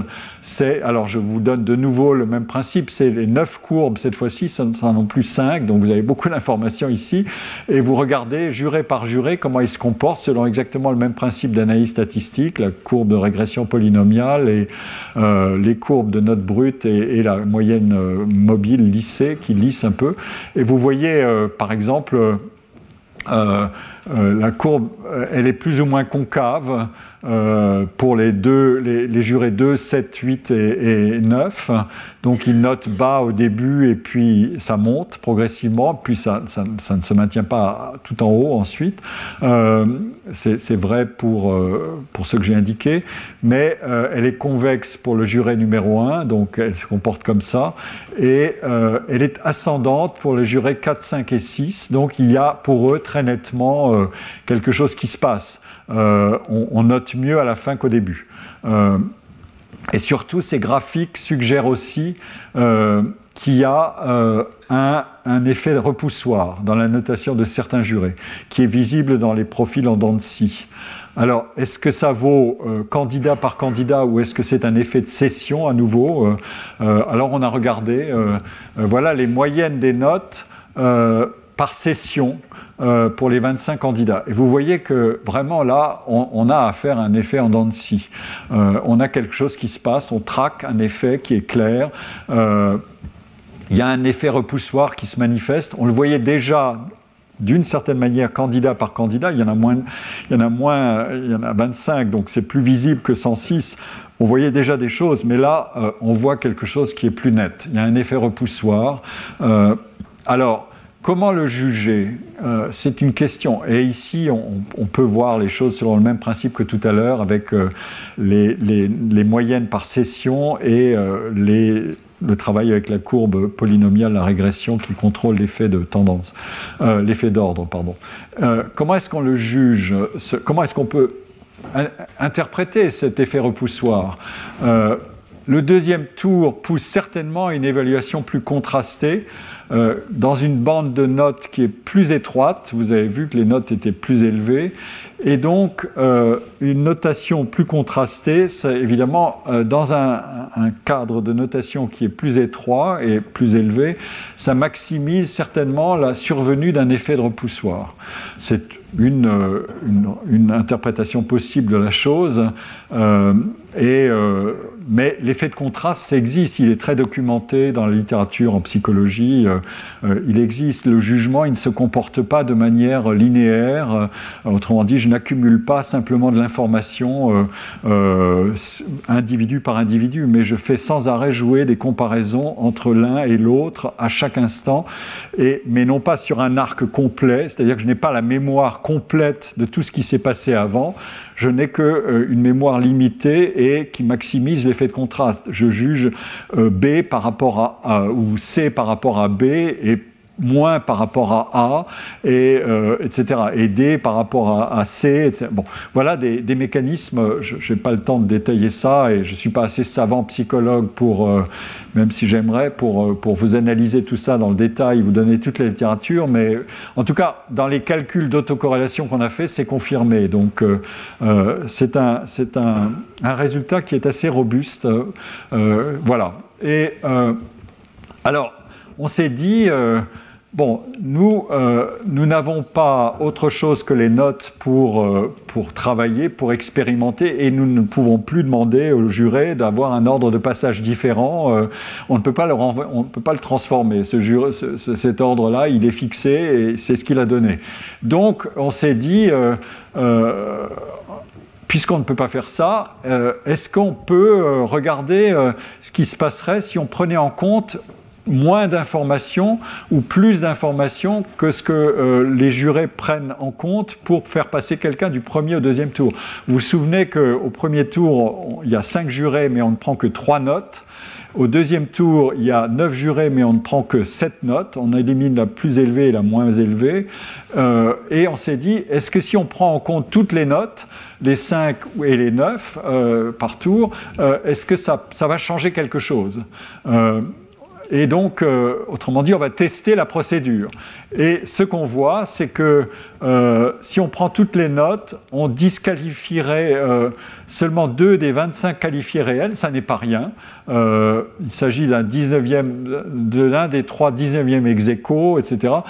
donc il y, y, a un effet, mais qui est limité. Donc choisir de prendre 5 notes et pas 3, euh, ça, a un effet, mais ça ne concerne pas le haut du classement, ça concerne le, bas du classement.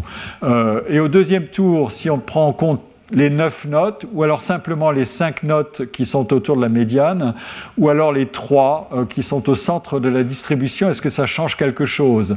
C'est en soi intéressant, c'est-à-dire est-ce qu'on peut réduire le jury progressivement à euh, un, jury plus étroit, un noyau dur en quelque sorte, qui serait représentatif de l'ensemble, alors qu'il y a beaucoup de... Vous avez vu qu'il y avait de la variabilité.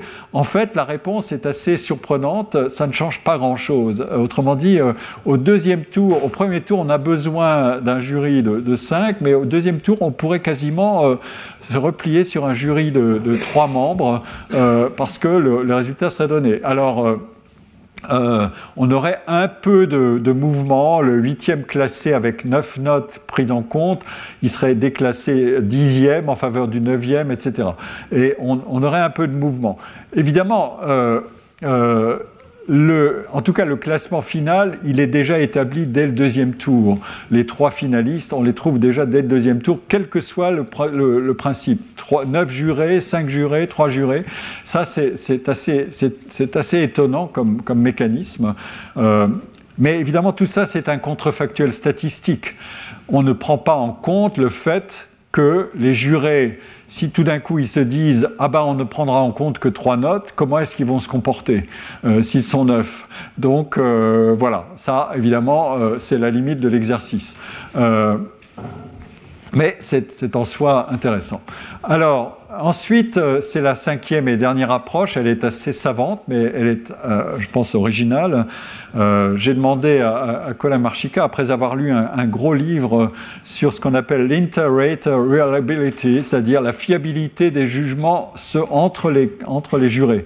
Le degré de concordance ou de discordance entre les jurés dans, un, dans une procédure. C'est un sujet important, évidemment, quand on est dans un jury, on a affaire à, des désaccords profonds, etc. On se dit, est-ce qu'ils sont fondés, pas fondés, etc. donc, on a des outils pour ça. Il y a un célèbre outil qui s'appelle l'alpha de Cronbach, qui sert à évaluer la cohérence globale des votes euh, il a été utilisé pour des tests de psychologie sur d'autres sujets. Est-ce qu'une question vaut la peine d'être posée si les, résultats sont complètement incohérents? Euh, Donc on la supprime. Nous, on l'a appliqué euh, au vote des jurés. Et on a deux, deux, manières de mesurer le degré de cohérence. On a un, alpha de Cronbach ici. Je vous donne la formule. Je ne vais pas la commenter longuement, mais vous la retrouverez si vous avez envie d'aller plus loin en regardant, en visionnant à nouveau la, séance sur Internet. Et on a une deuxième formule qui est une formule euh, simplifiée, euh, qui est une autre estimation de ce degré de cohérence. En tout cas, le, principe, c'est euh, plus la valeur de ces deux indices alpha 1 et alpha 2 est proche de 1, plus l'accord entre les jurés est grand. dans leurs évaluations. Inversement, plus il s'éloigne de 1 et il descend vers 0, il descend dans la négative, il peut descendre très bas, plus les opinions vont diverger et on estime que le seuil satisfaisant ou très satisfaisant de concordance des jugements est habituellement fixé à 0,7, donc proche de 1, mais quand même à 0,7. Alors on a fait l'exercice sur nos, affaires. Euh, je, vous cite ici euh, au passage un extrait d'un entretien que j'ai fait avec le pianiste dont j'ai déjà parlé la semaine dernière euh, pour lui poser la question de savoir euh, comment est-ce qu'il euh, faut procéder dans un, jury de concours?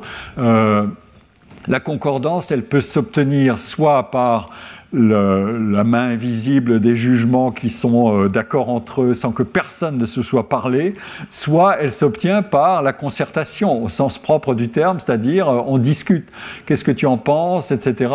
Et dans ce jury, dans, le concours que ce, ce, pianiste a présidé euh, pendant des années, il me dit je lui demande est-ce que vous discutez pendant le concours, individu par individu, ou à la fin d'une session? Et il répond on ne peut pas empêcher les gens de parler, étant donné qu'ils logent dans le même hôtel, qu'on prend les repas ensemble. Alors je, lui dis oui, c'est difficile, c'est sûr, c'est Valentine Candès qui a fait la transcription de tout ça. Je dis merci. Euh, alors c'est vrai qu'on a envie de parler d'autre chose quand on sort de là. Enfin, voilà, il y a quand même des possibilités humaines. Et pendant l'épreuve, ah, pendant l'épreuve, on écoute tout cela silencieusement, chacun prend des notes et on n'échange pas. Et ensuite, il y a la délibération et le vote. Et effectivement, moi j'ai toujours dit que ça ne me dérangeait pas. On ouvre la discussion sur n'importe quel candidat, vous levez la main et j'ai dû le faire notamment une fois à cause de la finale euh, d'une de mes éditions du concours, et je ne comprenais absolument pas le résultat, alors j'ai ouvert la discussion et j'ai dit, excusez-moi, je ne comprends pas, comment se fait-il que vous votiez plutôt pour cette candidate alors qu'il y a, etc., ou ce candidat? Voilà, donc euh, ça c'est quand on peut, euh, on, se concerte, mais nous, vous vous souvenez que le principe c'est zéro concertation. Donc on est allé regarder ce que ça donnait. Euh, le résultat de notre exercice sur le, fameux alpha de Cronbach, le degré de cohérence ou de concordance des jugements, euh, si on prend l'ensemble des résultats du premier tour, euh, on voit que l'indice il est entre 0,721. Donc les, les jurés sont assez d'accord entre eux alors que pourtant, vous avez vu, ils jugent de manière assez différente. Mais au bout du compte, ils sont assez d'accord entre eux. Ensuite, on se dit, bon, d'accord, mais on va quand même regarder à l'intérieur du classement. On prend ceux qui ont été classés du 1er au 25e et on regarde si les jurés ont été d'accord entre eux euh, ils ne savaient pas évidemment que ceux-là seraient classés du 1er au 25e, mais ils ont jugé. Et, ensuite, on fait la même chose pour ceux qui sont classés du 26 au 50e, etc., etc., jusqu'en bas, du 76e au 106e. Et on regarde comment se comporte cet indice de concordance ou de discordance euh, des jugements. Et vous voyez que l'indice est déjà beaucoup plus faible euh, que l'indice général. il est négatif et il devient de plus en plus négatif quand on descend dans le classement, sauf à la fin, où là, il remonte et il est positif. Autrement dit, là, en bas du classement, c'est là que les avis divergent le moins. Autrement dit, quand on élimine au premier tour, euh, il est assez clair qu'on voit très bien qui ne va pas passer. Donc on a une, on a une preuve de ça. Mais c'est dans la partie centrale, évidemment, que la dispute se fait, parce que euh, euh, c'est là que le brouhaha se fait. On le sait tous, d'ailleurs, dans les jurés, c'est toujours la même histoire. quand on a 40 candidats et on a trois places, on sait que les 10, on, va, on va se mettre d'accord progressivement sur les 10 meilleurs, et ensuite ça va être la bagarre. Et, mais les 10 meilleurs, on est d'accord, pour les dégager, il faut encore produire tout ça, et que ça ça peut, ça peut chahuter sérieusement pour savoir qui on va faire rentrer dans les 10 meilleurs. Ici, c'est dans les 25. Mais voilà. Donc, euh, et on est d'accord aussi, en général, sur bon, qui est-ce qu'on va écarter? Euh, c'est ça qui se passe, c'est ce qu'on voit ici.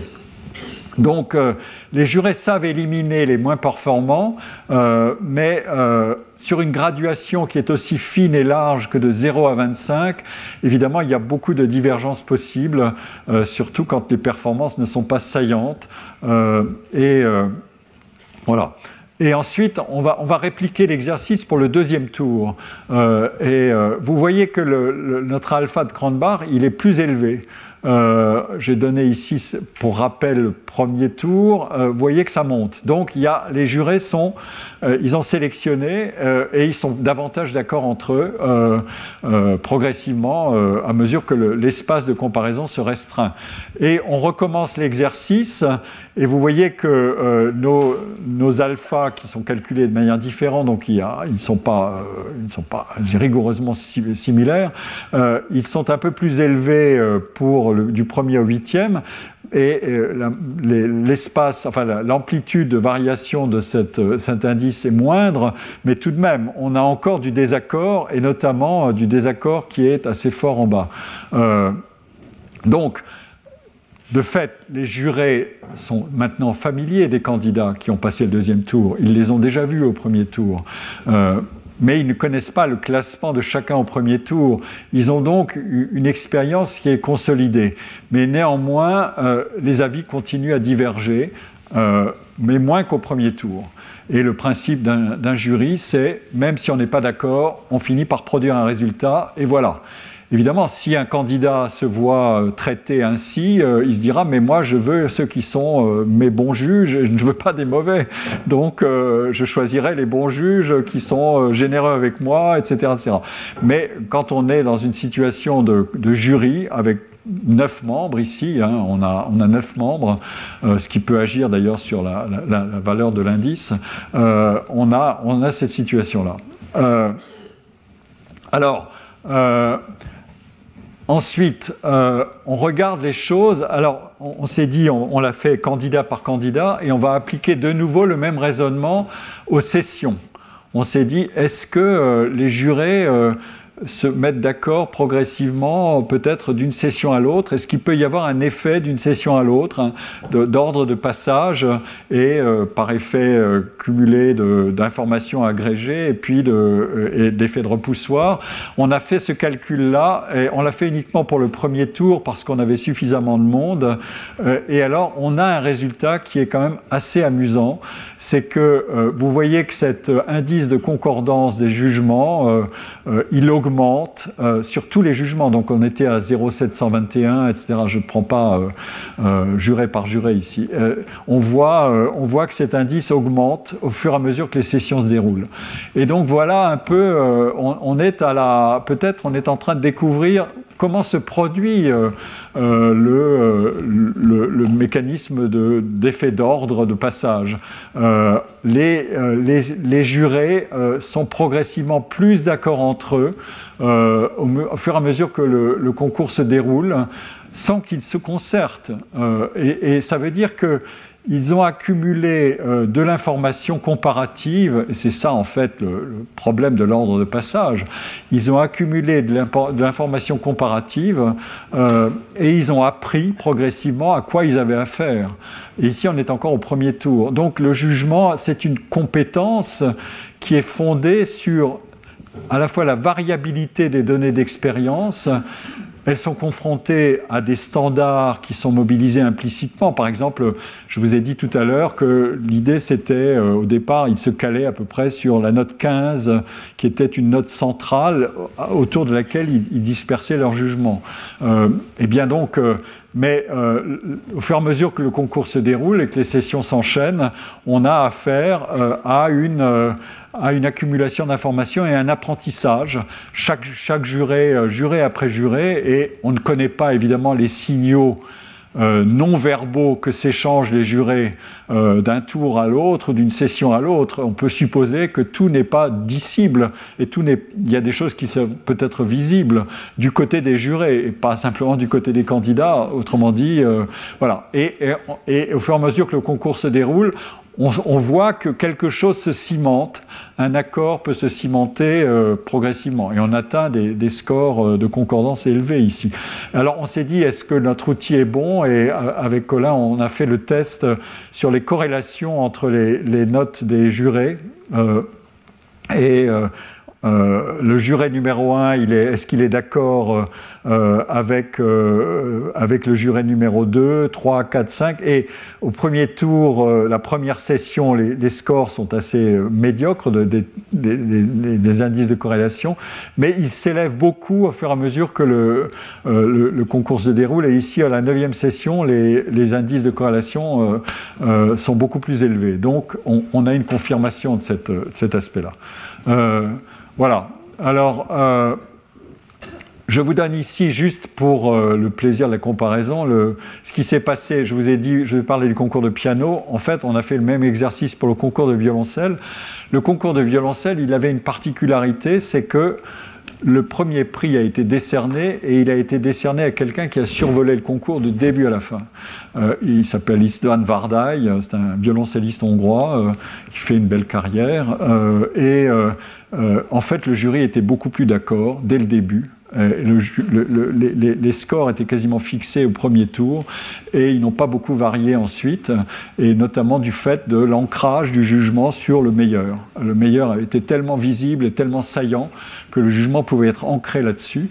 Et, euh, l'indice de concordance du jury est beaucoup plus élevé, euh, de fait, dès le premier tour que pour le piano et euh, deuxième tour. Donc le, jugement, il dépend aussi évidemment de, de, ce, de, ce, à quoi on a affaire. Chaque juré a son idée de la qualité suprême ou du degré d'originalité désirable, etc., etc. Puis il voit les candidats et progressivement, euh, voilà, et euh, juré par juré, les standards ne sont pas les mêmes, etc. etc.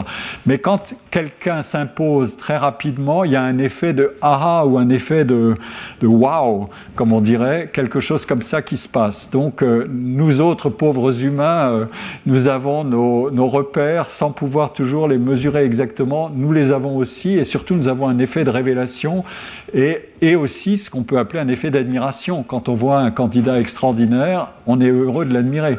Et le jury peut, le jury peut l'admirer collectivement sans se concerter parce que tout d'un coup, il fait impression sur tout le monde euh, de la même manière. Voilà. Ça n'était pas le cas dans le concours de piano de cette manière-là et il n'y a pas eu de premier prix de fait. Voilà.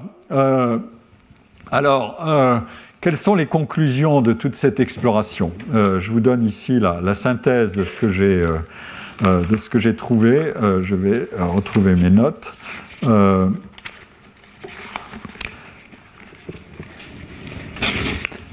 Les, les, résultats pour le haut de la distribution dès le premier tour se sont avérés en fait très stables, même pas forcément dans l'ordre qui sera le dernier à la finale, mais ils sont, ils sont avérés très stables au tour suivant.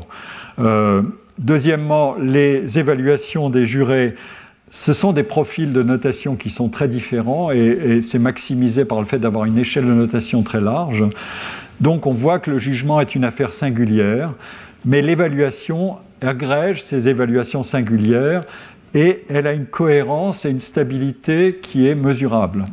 Euh, il y a deux comportements de notation qui se dégagent de toute cette analyse. Au premier tour, euh, on fait usage de toute la gamme des notes.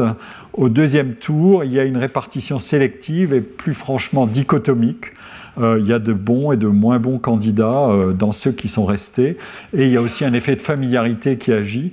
L'expérience est consolidée, le jugement devient plus séparateur sur un nombre de candidats plus restreint. Est-ce qu'il y a un effet repoussoir ou un effet halo, ce qui est l'inverse de l'effet repoussoir L'effet halo, c'est j'ai bien jugé une première session, je juge bien la suivante, ou un candidat, je juge aussi assez bien le suivant.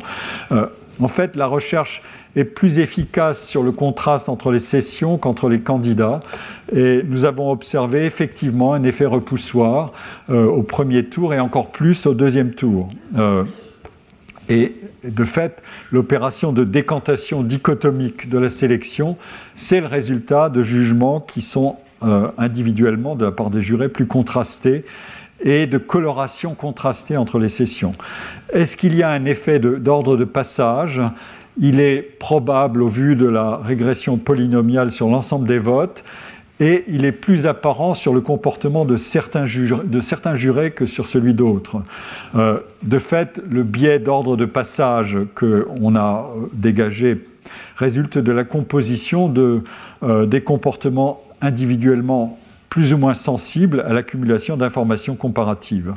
il y a un fait qui était présenté dès le début, c'est qu'aucun des trois lauréats n'a tiré un numéro de passage dans la première moitié des candidats. Euh, les, euh, les, vainqueurs de cette euh, épreuve, de, cette, de, ce concours, ont, tiré respectivement dans l'ordre de classement du premier au troisième les numéros 103, 91 et 59, je vous le rappelle.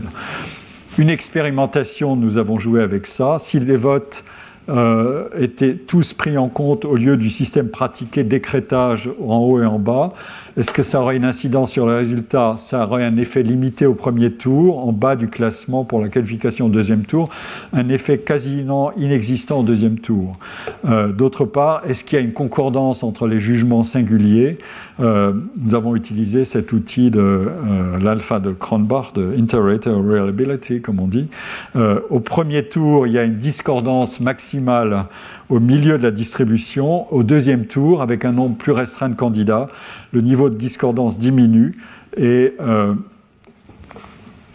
les euh, résultats sur les sessions du premier tour et la convergence croissante des évaluations permettent de donner une réponse sur le biais d'ordre de passage. Il y a bien quelque chose comme ça.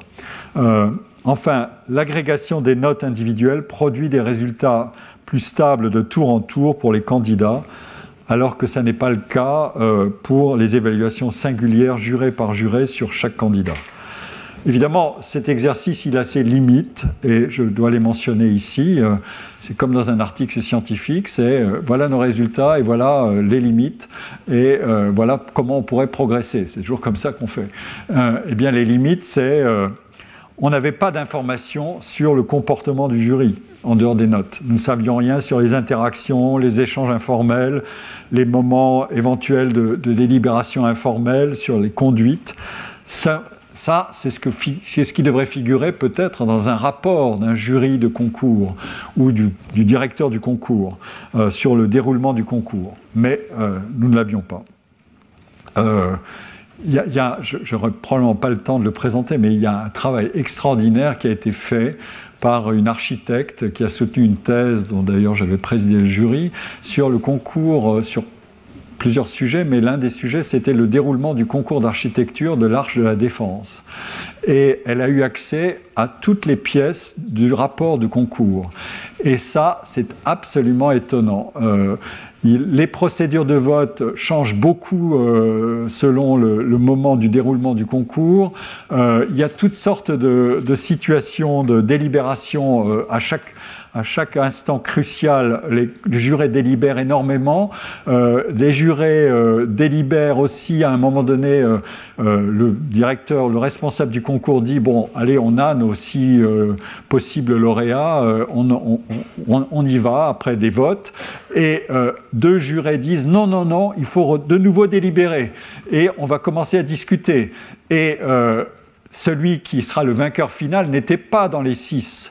Et il réapparaît dans les six au, moment de, après cette nouvelle délibération. Il faut dire que l'un des jurés qui demandait à délibérer à nouveau était euh, une vedette, c'était Richard, Richard Rogers, c'est-à-dire l'un des co-auteurs du concours, euh, enfin du Centre Pompidou avec Renzo Piano, et il avait certainement un pouvoir de persuasion, une réputation et un charisme qui faisait qu'il était capable de renverser la table. Mais quand vous regardez les pièces qu'a analysées magnifiquement Loïs Lane, euh, c'est incroyable. On a là une matière qu'on ne peut pas restituer à travers l'exercice qu'on a fait. Notre travail est différent Probablement, il est moins compliqué, euh, le procédure de, déroulement du concours de piano est moins compliqué que celle du déroulement de ce concours d'architecture qui engageait des centaines de millions ou des milliards de, francs à l'époque ou d'euros. Euh, donc, euh, évidemment, il fallait faire autrement, sans doute. En outre, le, jugement a été soumis à l'appréciation du président de la République. Donc le juge ultime, c'était le président de la République. Donc vous avez un empilement de mécanismes de décision et de délibération, mais c'est tout à fait fascinant. Euh, la thèse, je crois, elle est, euh, il me semble qu'elle est disponible sur Internet, elle est, étonnante, elle est vraiment étonnante. Et euh, voilà. Alors, euh, donc, il y, a, beaucoup de limites dans, ce que j'ai dit.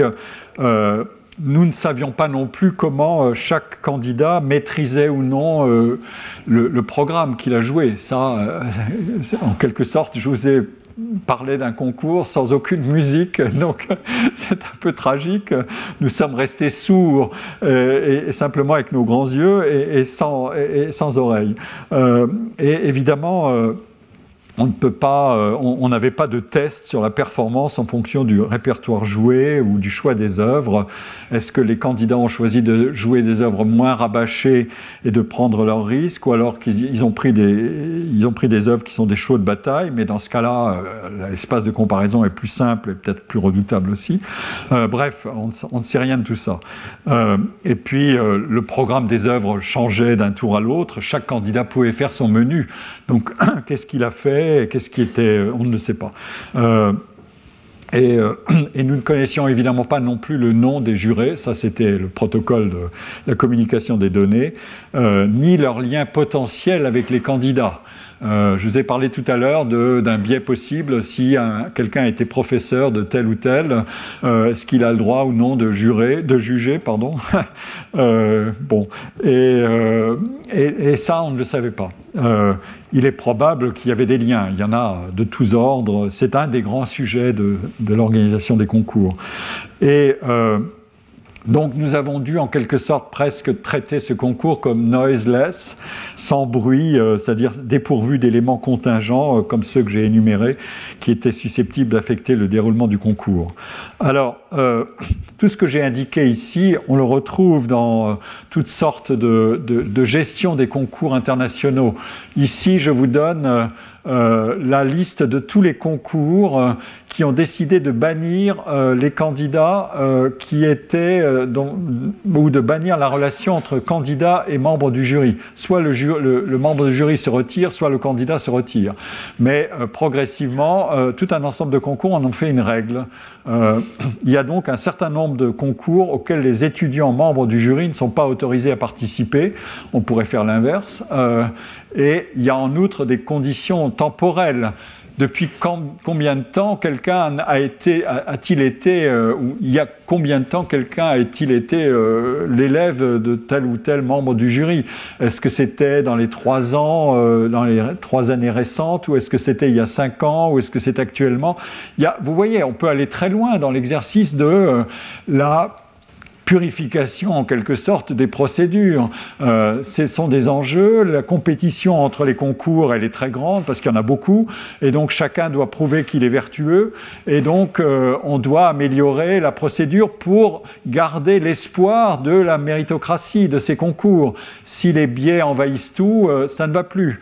Donc on a là toute, une, toute une liste de, concours qui, affiche ouvertement. C'est tiré de ce document que j'ai déjà cité la semaine dernière et évidemment, il est de connaissance commune. Euh, puisque c'est disponible, euh, tout le monde sait comment, comment se comportent ces, ces, différents concours. Alors il y en a de d'assez connus et d'autres qui ne sont pas connus du tout. Mais le concours Arthur Rubinstein donne, figure là-dedans, et c'est un des grands concours dans le, dans le, haut de la distribution, etc. Voilà. Il y a, a d'autres règles. par exemple, le problème de la transparence des votes.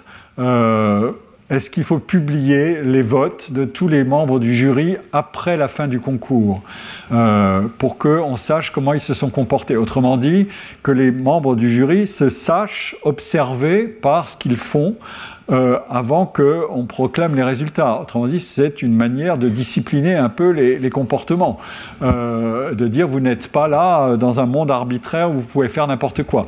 Pareil, a là, il y a une liste de tous les concours qui ont publié les votes des jurys, à commencer par le plus grand concours, certainement, qui est le concours de Chopin de Varsovie depuis 2010. Je vous ai, et il y en a d'autres qui sont très connus. Le concours Amamatsu au Japon est un, des grands concours. Le concours Busoni à Bolzano en Italie est aussi un des grands concours. Donc on a là un, certain nombre de concours qui publient, euh, qui publient leurs notes. Il n'y a pas celui de Genève.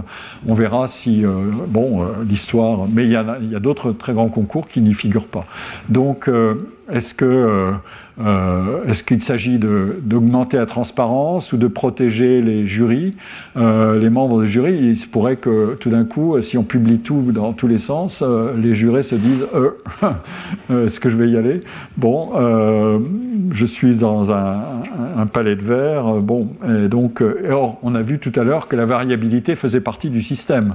Donc, c'est très compliqué comme problème. si la variabilité est là et que par ailleurs, il y a une certaine cohérence qui se produit par l'agrégation des variabilités, qu'est-ce que produit la, publication de, tout ce qui est la variabilité? Euh, C'est un, sujet, un sujet de causalité euh, en feedback, en boucle, euh, qui est intéressant à explorer. enfin, je vous donne juste un autre. ça, c'est un, travail qui a été fait par deux auteurs, Kontek et Sosnowska, à propos d'un concours international de violon cette fois-ci. Euh, c'est à propos de la fameuse méthode de Borda, c'est la finale. Euh, et c'est les scores individuels donnés aux, sept candidats euh, par les onze membres du jury. Et, et l'argument, alors c'est un score de Borda, c'est-à-dire que les jurés notent les candidats de 1 à 7. Euh, en ordre de préférence. 7, c'est je préfère, et 1, c'est je, ne préfère pas du tout. Je le mets le plus bas possible, euh, au plus bas. Et, euh, et donc, le, concours a intrigué parce que le, le, jury a décidé d'attribuer aux concurrents B et C le deuxième prix ex aequo, alors que les notes euh, le, candidat était, le candidat A qui est arrivé en tête, en fait, avait accédé de justesse à la phase finale. Il y avait une vraie surprise dans ce jugement et euh, ces auteurs se sont dit mais qu'est-ce qui s'est passé au juste? Et ils ont regardé et ils ont détecté des clics c'est-à-dire des gens qui ont noté de la même manière euh, euh, un certain nombre de jurés qui ont noté de la même manière les candidats A et B. Euh, là, en vert, on surnote le candidat B qui était non, le candidat B était le favori du public, mais euh, est, ils, ont, noté euh, assez bas le candidat A et, euh, et, inversement. Donc on détecte des comportements qui sont rigoureusement identiques, alors que pour les autres, ça se disperse beaucoup et que le vote est plus cohérent. Mais donc l'idée, c'était de dire, il y a deux clics de jurés, l'un qui soutient A et l'autre qui soutient B et on peut ainsi manipuler le, euh, résultat d'une certaine manière euh, si on veut écarter. C'est plus un effet repoussoir, c'est un effet euh, je manipule. C'est un effet manipulation. C'est ce qui est soupçonné à travers ce, résultat qui est mis en évidence. Et les auteurs, évidemment, disent on pourrait corriger ce, risque de manipulation par un, autre principe de votation. c'est un des grands sujets, d'ailleurs, dans tout ce qui est délibération collective. Euh, mon, cher collègue euh, économiste Roger Guenry, qui est professeur, qui est émérite ici, qui a été professeur au collège, est, connu pour avoir euh, produit un algorithme de vote pour la commission du CNRS en économie qui a fait, euh, je crois qu'il est probablement encore en usage, mais qui a, qui a été une sorte d'étape clé pour dire voilà le, meilleur algorithme possible pour voter. Parce qu'il y a toutes sortes de mécanismes possibles, vous n'imaginez pas. Et celui qui maîtrise les principes de vote, il maîtrise en partie les résultats possibles. Et ça, c'est redoutable, parce que vous connaissez euh, un certain nombre d'effets que vous allez euh, déclencher ou pas. Et, ça, ça c'est infernal. Je vous assure, dans les jurys, moi qui ai été dans des jurys, c'est redoutable. À un moment donné, quand on voit quelqu'un dire je propose euh, de voter ainsi, on se dit ah ah, qu'est-ce qu'il a exactement en tête? Et voilà. Et donc on a, des choses comme ça. Euh, bon. Euh, il y, a, il y, a, eu des expériences, je vous en donne une ici pour finir sur cette estimation de ce qu'a été ce concours.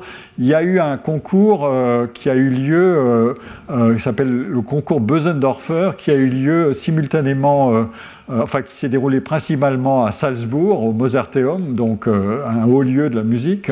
Mais il y a eu un autre lieu qui a été coordonné à cette salle dans laquelle se passait ce concours, qui était une salle à Vienne. Euh, ou, dans une autre salle du Mozarteum, je ne sais plus exactement. mais en tout cas dans deux lieux différents. Et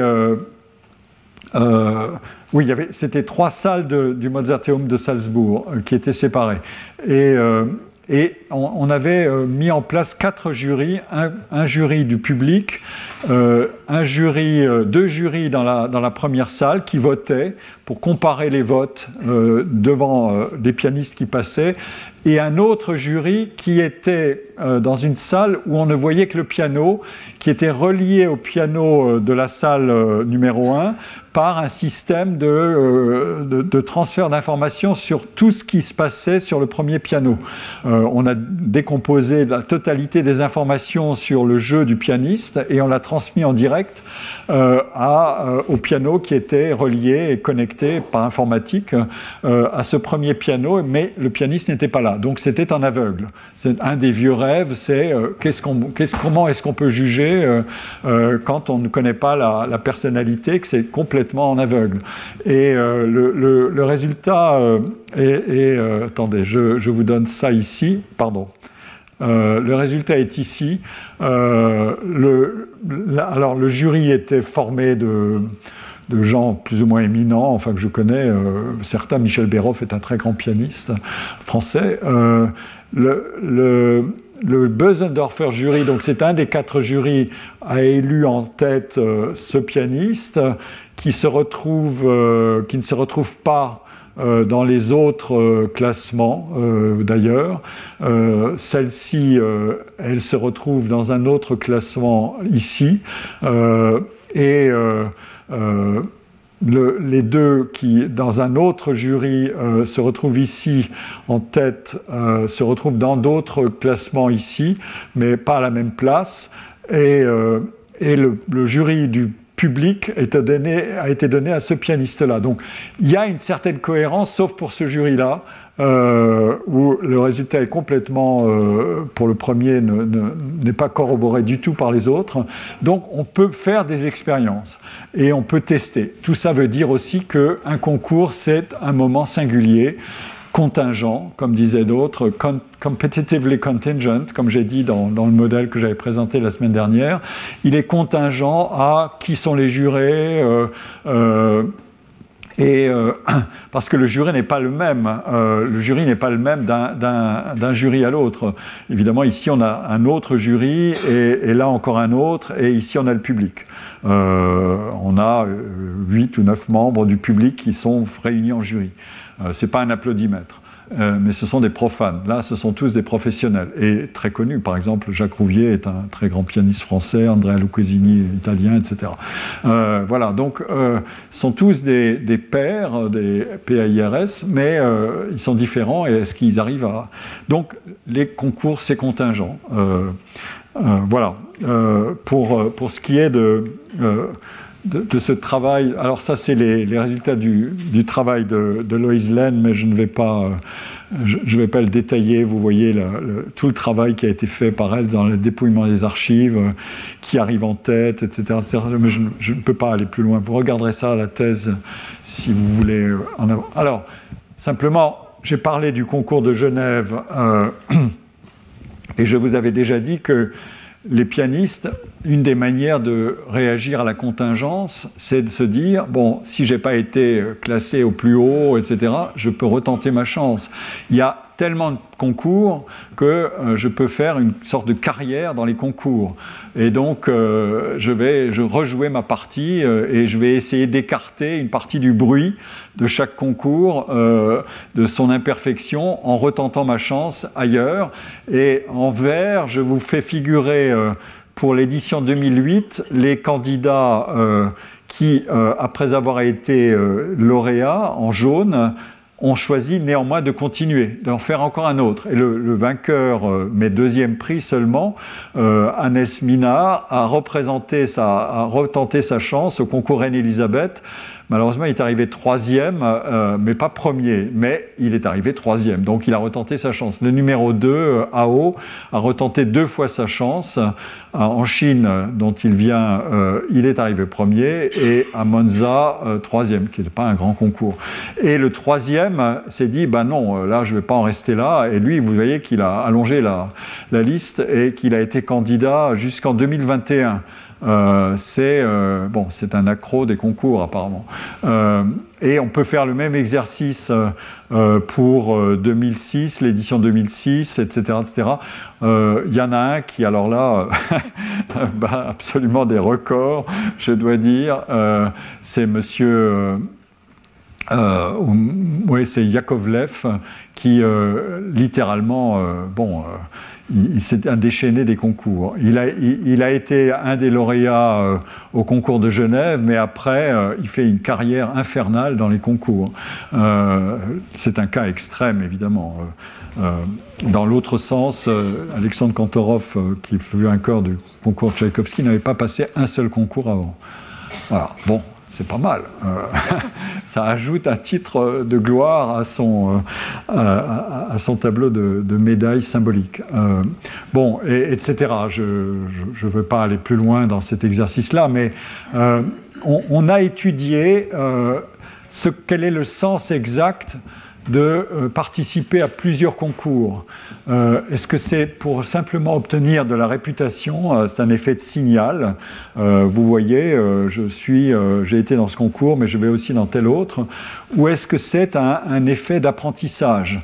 C'est un travail qui n'a d'ailleurs pas été publié, mais je l'ai trouvé sur Internet de deux collègues euh, je crois, l'un hollandais et l'autre anglais, Bambi et Krichel, et ils ont regardé, ils ont eu accès à la totalité des données de ce fameux, euh, euh, cette base de données Alink Argerich sur la période 60-90, et ils regardent ils analysent le, destin des, des, concurrents. Ceux qui ont choisi de, ceux qui ont passé une seule compétition, est-ce qu'ils choisissent de continuer ou est-ce qu'ils choisissent d'arrêter en fonction de leur rang euh, d'arriver dans, dans, le premier concours? Quand ils sont arrivés au rang 0513, euh, c'est-à-dire au moins à la moitié du palmarès, euh, ils choisissent de continuer davantage que ceux qui sont arrivés à un rang plus bas. Euh, et vous voyez que la deuxième compétition, s'ils vont faire une deuxième compétition, le, le score augmente. Autrement dit, plus ils vont dans des compétitions, plus leur rang va être élevé. Euh, ce qui justifierait peut-être pas entièrement le délire de notre ami euh, Yakovlev, mais enfin, euh, voilà. Et puis, ensuite, on analyse les choses en, regardant la probabilité de continuer, est-ce que le coefficient du premier classement euh, agit sur euh, la décision de continuer à d'en faire 3, 4, 5 Si le premier classement il est euh, là au score en percentile donc de 73, 0,73, il a atteint quasiment le dernier quart, le, dernier quart du classement en haut. est-ce qu'on va faire, on va participer à un autre concours? Mieux on est classé, plus on va aller vers un autre concours, surtout si on n'a pas été lauréat euh, ou le vainqueur, parce que quand on est vainqueur, sauf si c'est un petit concours, si c'est un grand concours, euh, on va s'arrêter là, mais un concours de, concours euh, Chopin, il ne va pas continuer. Mais voilà. Et donc, on peut regarder le nombre de concours qui ont été enchaînés. évidemment, ça décroît au fur et à mesure que le nombre de concours augmente. On ne peut pas passer sa vie dans les concours, sauf peut-être M. Yakovlev. et en tout cas, euh, euh, la, place qu'on occupe quand on va dans beaucoup plus de concours, elle tend à diminuer. Donc il, faut, il, y, a, un optimum. Euh, et puis, les auteurs ont étudié un, pool de concours plus étroit, de 18 grands concours internationaux pour répliquer l'exercice. Et là, le score est beaucoup plus élevé, le score que je présentais tout à l'heure euh, dans ce tableau-là. Euh, il est beaucoup plus élevé pour ces concours très très réputés. Euh, on voit que donc ce sous-groupe de pianistes qui ont participé à au moins une fois à l'un des 18 concours les plus réputés on a évidemment moins d'observations que tout à l'heure, mais les résultats sont euh, à peu près les mêmes. Simplement, il y a un changement euh, très important, c'est la variable de la constante qui est ici euh, pour l'estimation de la poursuite d'une carrière de concours et elle est, positive, elle est plutôt que négative. Autrement dit, dans ce sous-groupe-là, les pianistes tendent à participer beaucoup plus d'une fois, quel que soit le résultat.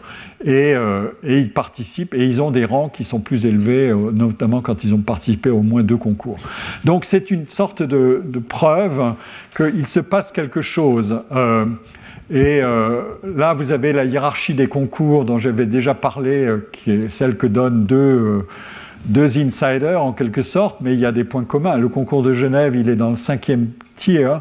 Et on peut penser que les, candidats qui ont du potentiel, comme on dit, ils vont, euh, s'ils ont, ont, émergé dans un petit concours, euh, là c'est une courbe de Gauss, donc si j'ai été dans les derniers centiles de, des vainqueurs de la distribution du palmarès, je vais aller vers un concours qui est plus difficile, euh, peut-être pas éternellement, sauf celui dont je vous ai déjà parlé, mais voilà, c'est un des mécanismes de sélectivité par augmentation de la difficulté et de la, des concours, autrement dit, de, de leur position dans la hiérarchie des concours. Euh, et là, on pourrait le montrer aussi, c'est à propos du concours de Chopin de Varsovie. Euh, vous voyez que euh, celui qui arrive là, normalement, il ne va pas aller plus loin, ça s'arrête là. et ben, c'est exactement ce qu'on observe. Les lauréats qui sont en jaune du concours Chopin de Varsovie, ils ne vont pas plus loin. Euh, même le deuxième ne va pas plus loin, etc. Donc on a fait, fait l'exercice euh, et pour les, la, session assez récente et puis la, les sessions antérieures, euh, le, diagnostic est confirmé. C'est quand on est dans le, dans le dernier, quand on n'a pas obtenu, celui-là, euh, Eric Liu a fait, il a gagné Leeds, qui est un très grand concours. Il n'était que quatrième et donc il s'est dit je vais quand même tenter ma chance. Mais vous voyez que c'est moins turbulent que pour le concours de Genève. Autrement dit, il y a un effet de voilà, j'ai atteint mon maximum en étant sélectionné pour le concours le plus difficile, et donc maintenant, euh, ça suffit comme ça. Je ne vais pas, sauf bon cas particulier, euh, concours Rubinstein, c'est un concours de master pianiste, c'est-à-dire sur invitation en partie. Voilà, donc. Euh, euh je m'aperçois que j'arrive au bout, mais je voulais peut-être juste vous donner un exemple de est-ce que j'ai la, citation de, euh, de Claudio Arau Je vais regarder. Euh, non, bon. Euh, L'idée de, tout ça, c'est la vie d'un pianiste ne s'arrête pas au concours, il apprend dans les concours. C'est un point important. La population des concours augmente, c'est-à-dire que la difficulté d'émerger augmente, parce que le nombre de candidats augmente, concurrents, mais euh, quand un nombre de concurrents augmente dans une population d'épreuves qui augmente, ça veut dire que les épreuves sont plus considérées comme plus nécessaires qu'avant. Euh, il faut passer des concours. Euh, quand il y en avait très peu, bon, on pouvait s'en passer. Mais là, il faut y passer, si j'ose dire. Et, et, donc, le nombre de candidats augmente et la hiérarchie des concours est plus vaste, elle est plus haute, euh, donc il y a des petits et des grands concours. Et donc l'idée, c'est s'il faut y passer, eh bien, on va y passer de manière, on va apprendre par les concours. Ils ont démarré d'ailleurs avant même d'être internationaux, je l'avais dit la semaine dernière, ils ont été nationaux, locaux, etc., etc.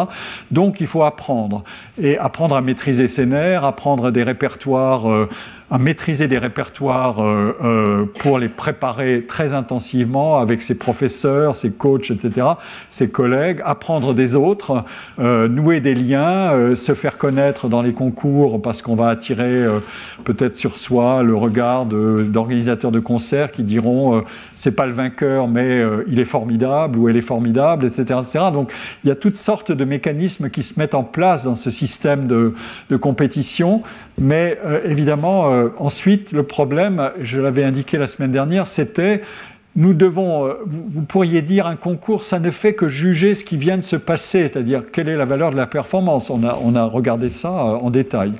Mais dans le jugement des jurés, il y a autre chose. Il y a quel est le potentiel du candidat Qu'est-ce qu'il pourra bien donner plus tard? Et c'est une citation que, que j'ai fait figurer ici. Donc, euh, euh, on, veut, euh, on, veut, trouver des candidats qui non seulement sont formidables dans l'instant, mais dont on sait qu'ils pourront peut-être aller plus loin. Or, ça n'est pas donné à tout le monde. Il y a des candidats qui sont des aérolites, ils ont gagné et puis ils disparaissent complètement.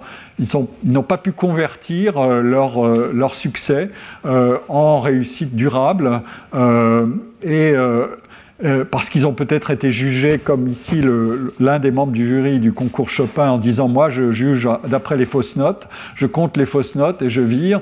Ça, c'est évidemment pas comme ça qu'on va juger le potentiel d'un candidat. Le potentiel, il va se loger non seulement sur la technique, mais aussi sur la capacité de maturité ou de maturation de son art euh, d'interprète. Et là, il faut d'autres outils d'évaluation et de jugement.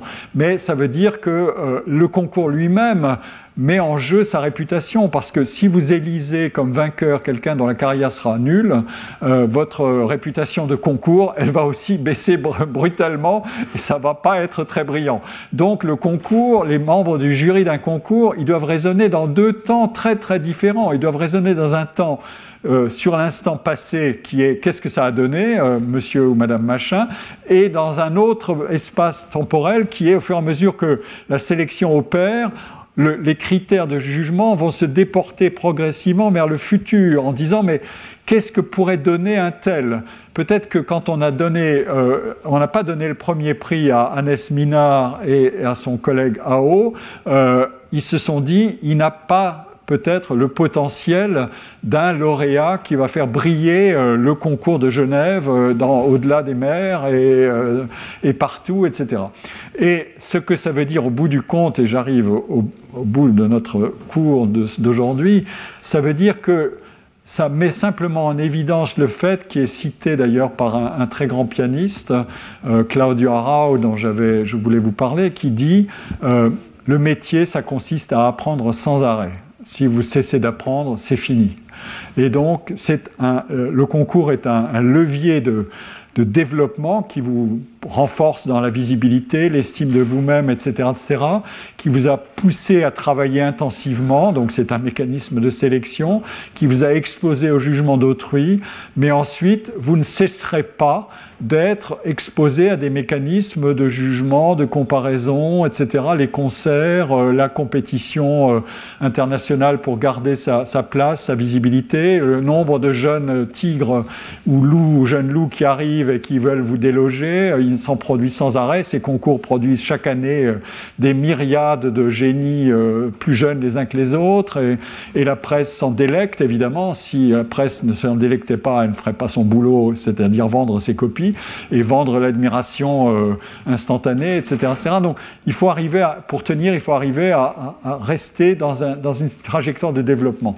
Et pour ça, euh, mais je n'ai pas le temps de vous le présenter, il y a de magnifiques travaux qui montrent que l'individu, il est double.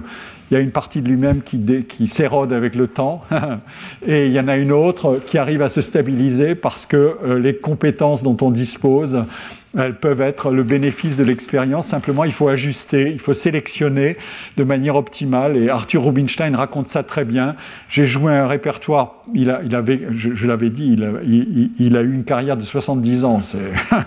bon, lui, il n'avait pas de problème de retraite. Et, euh, euh, en même temps, euh, il a progressivement resserré son répertoire euh, pour sécuriser ce qu'il devait sécuriser sans se priver du plaisir d'approfondir son art sur un répertoire plus étroit. Il y a des pianistes qui sont plus grands, âgés que jeunes. Euh, et je finirai sur cette anecdote.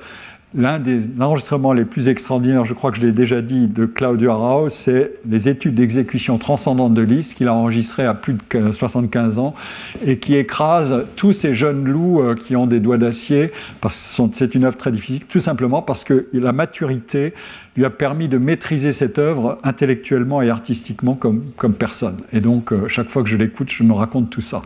Et je vous remercie beaucoup. Retrouvez tous les contenus du Collège de France sur www.colège-2-france.fr.